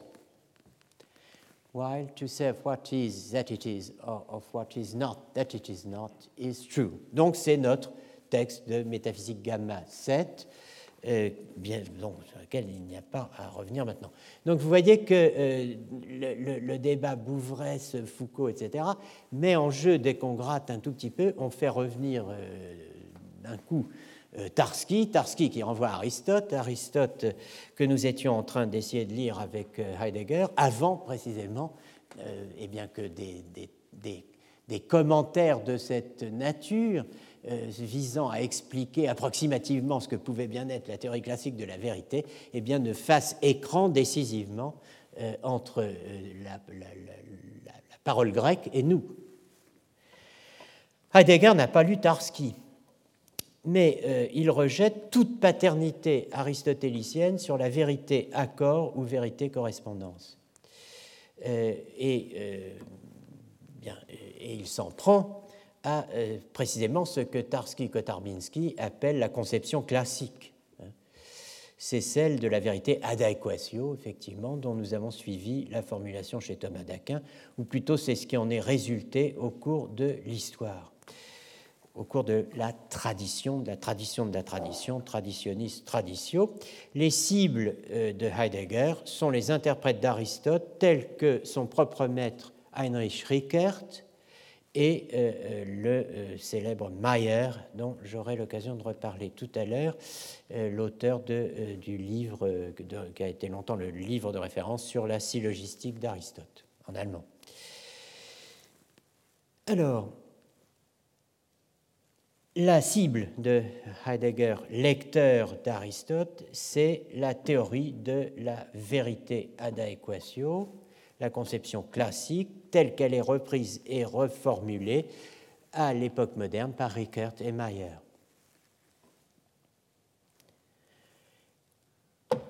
C'est à cela qu'il oppose sa lecture de la Letheia.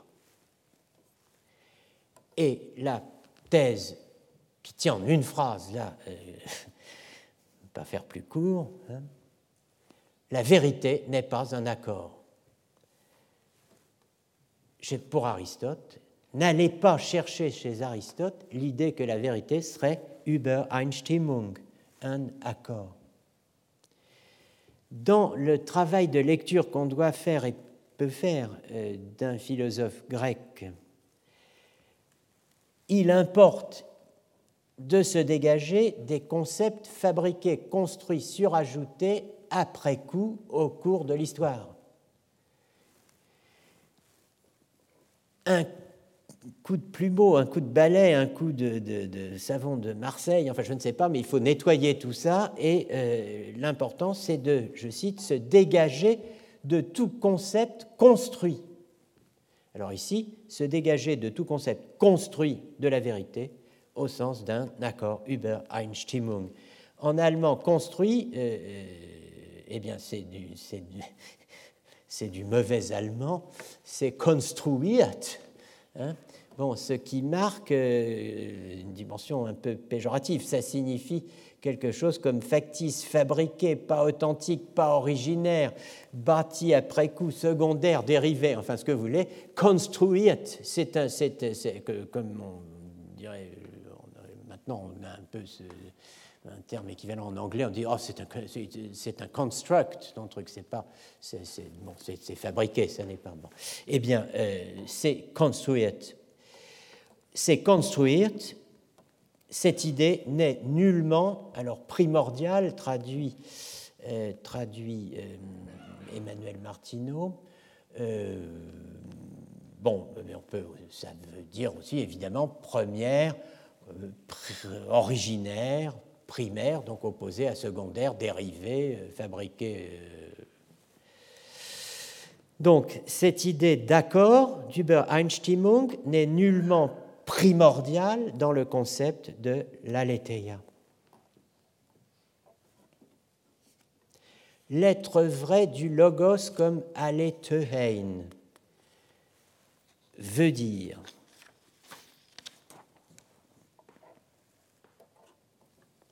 Alors là, il faut, euh, vraiment, euh, on est dans, euh, je dirais,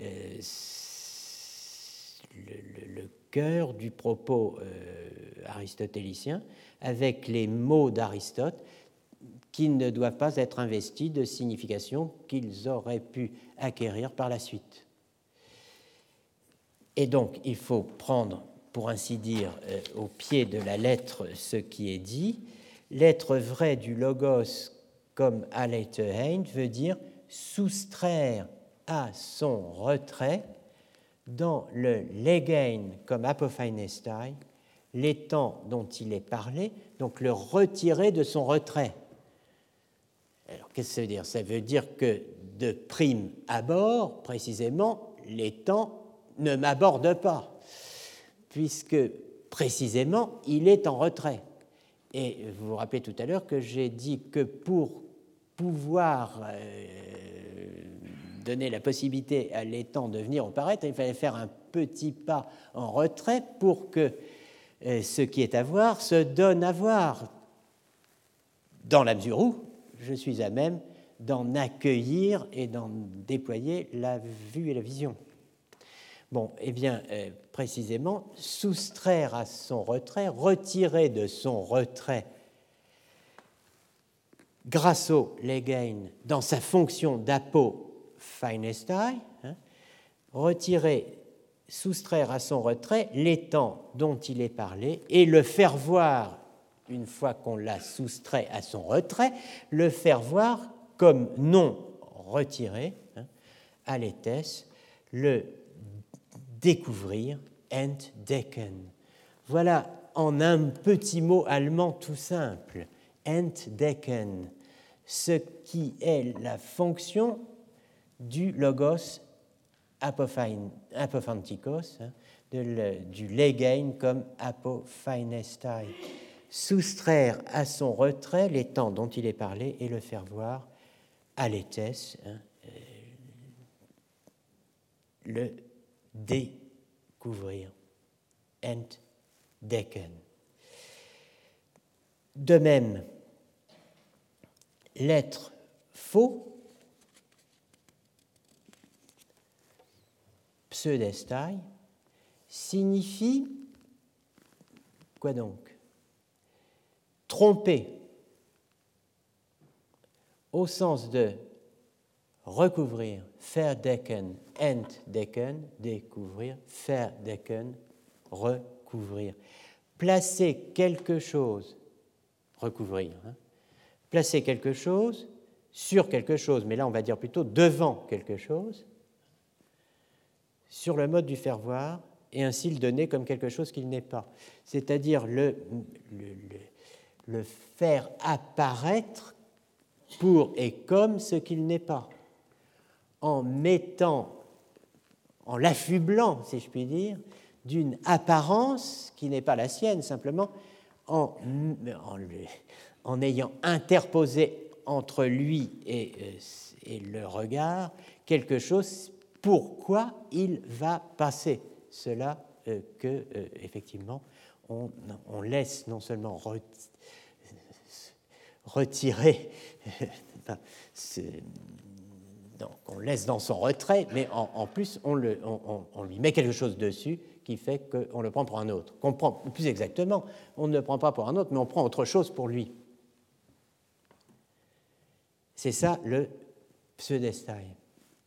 Donc recouvrir, qui s'oppose à découvrir, verdecken, entdecken, des euh, significations extrêmement simples. Deuxième grande thèse, le logos n'est pas le lieu primaire de la vérité. C'est la grande question de Heidegger, plusieurs fois évoquée l'an dernier. Quel est le lieu du vrai? Quel est le lieu de la vérité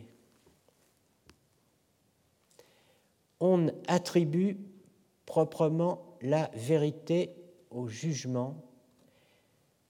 Donc on fait du jugement le lieu de la vérité et on se réclame d'Aristote, dit Heidegger, c'est doublement illégitime.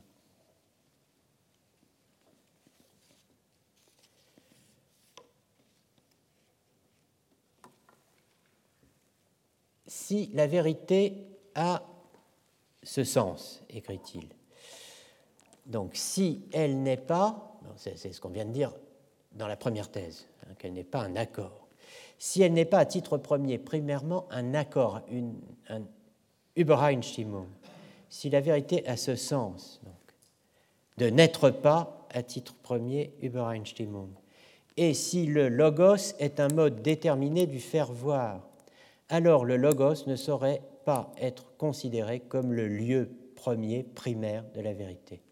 Lorsque l'on détermine, comme c'est devenu aujourd'hui chose tout à fait courante, la vérité comme ce qui appartient proprement au jugement, et que de surcroît on invoque Aristote à l'appui de cette thèse, une telle invocation est tout aussi illégitime que surtout le concept grec de la vérité est incompris.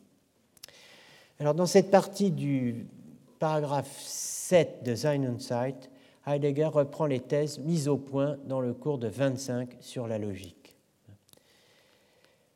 Et je dis juste un mot ou deux de, euh, des thèses de ce cours.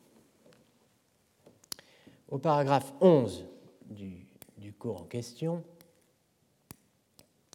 Heidegger explique clairement l'expression Ort der Wahrheit, lieu de la vérité, le lieu de la vérité. Cette expression est une métaphore et euh, dire que le logos serait le lieu de la vérité, c'est une métaphore. Ça ne peut être qu'une métaphore. Le logos n'a pas d'extension. Le logos n'a pas d'étendue spatiale. Il n'a donc pas de lieu à proprement parler.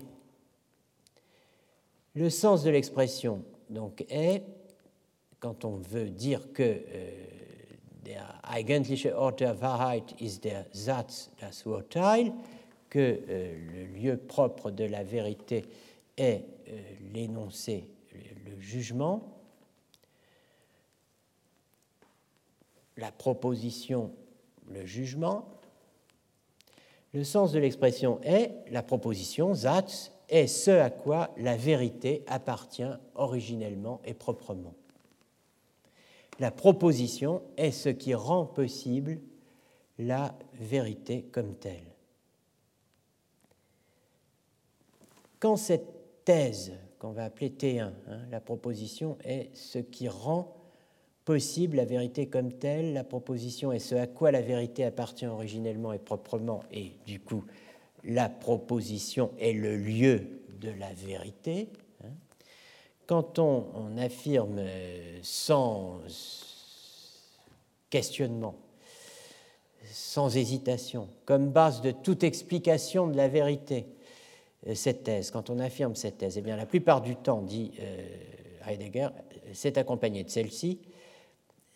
Cette, euh, la thèse T1, donc, sur la proposition comme lieu de la vérité, a été introduite ou énoncée pour la première fois par Aristote.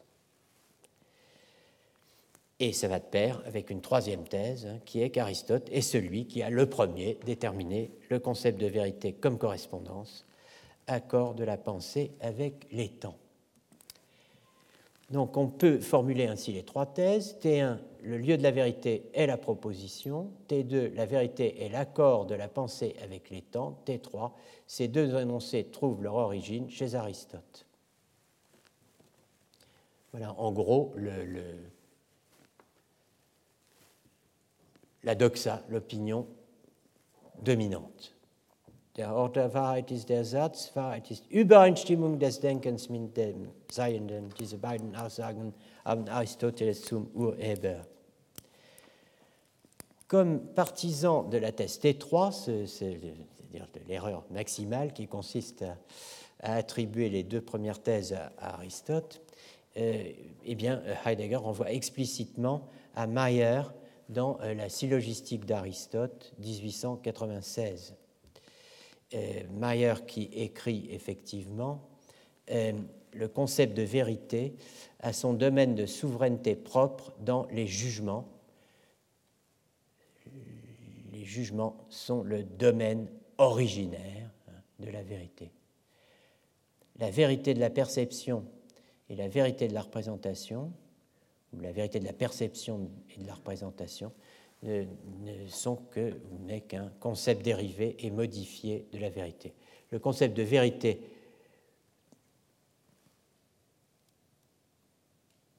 est euh, fondamentalement hein, à son domaine de souveraineté propre dans le jugement. Bon, en tout cas, les trois thèses euh, que nous avons au tableau, le lieu de la vérité, la proposition, la vérité et l'accord de la pensée avec les temps, ces deux énoncés trouvent leur origine chez Aristote ne sont que trois préjugés, dit Heidegger. Aristote n'a énoncé ni T1 ni T2, nulle part, jamais.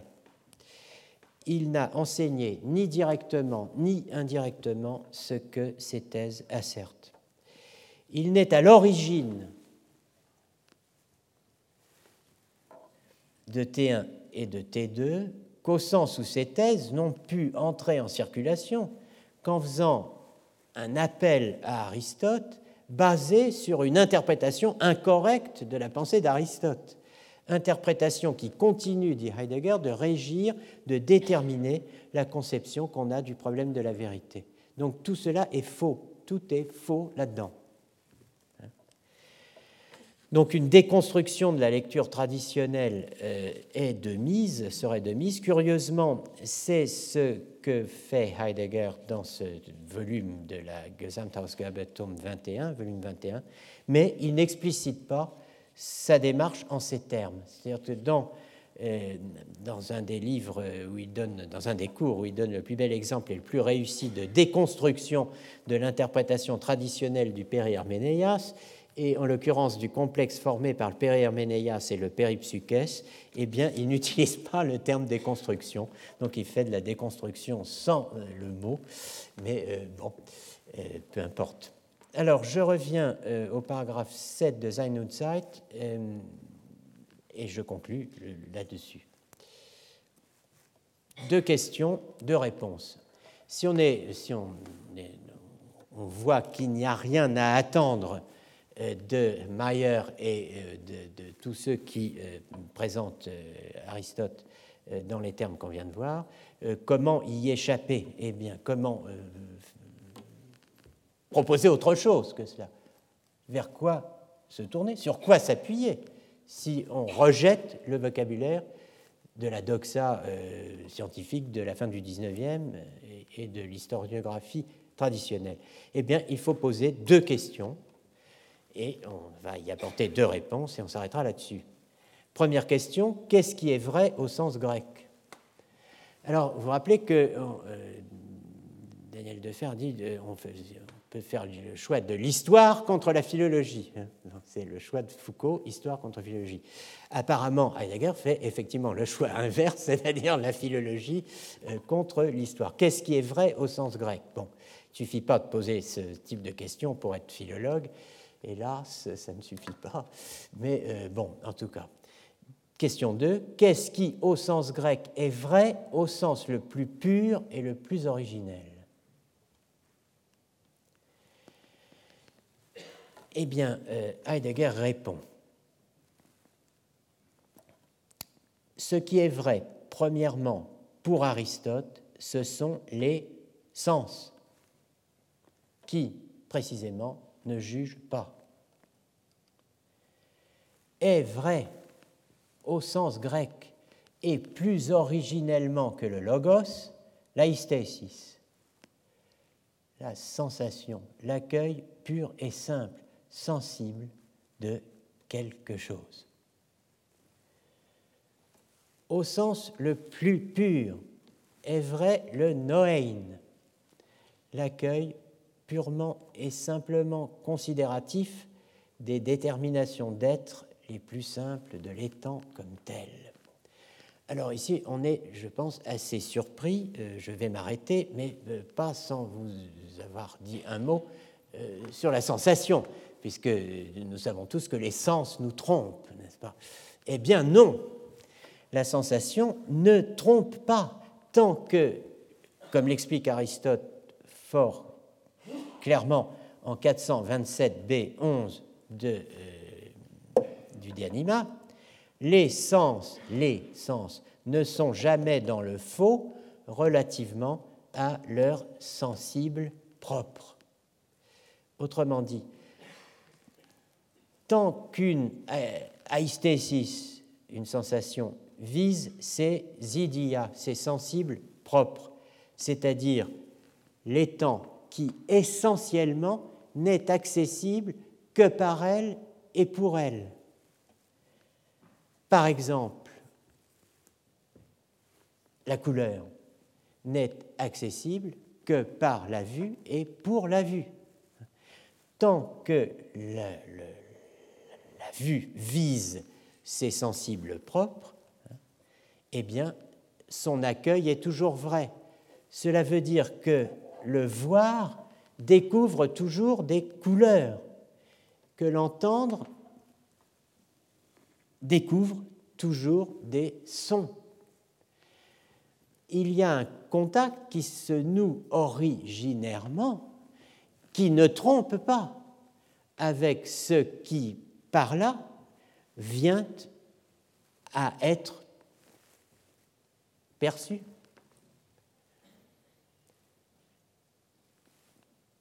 Le voir ne nous donne pas de son, l'entendre ne nous donne pas de couleur. Les sensibles propres, hein, euh, chaque sens a des sensibles propres, et là-dessus, la sensation est infaillible elle va.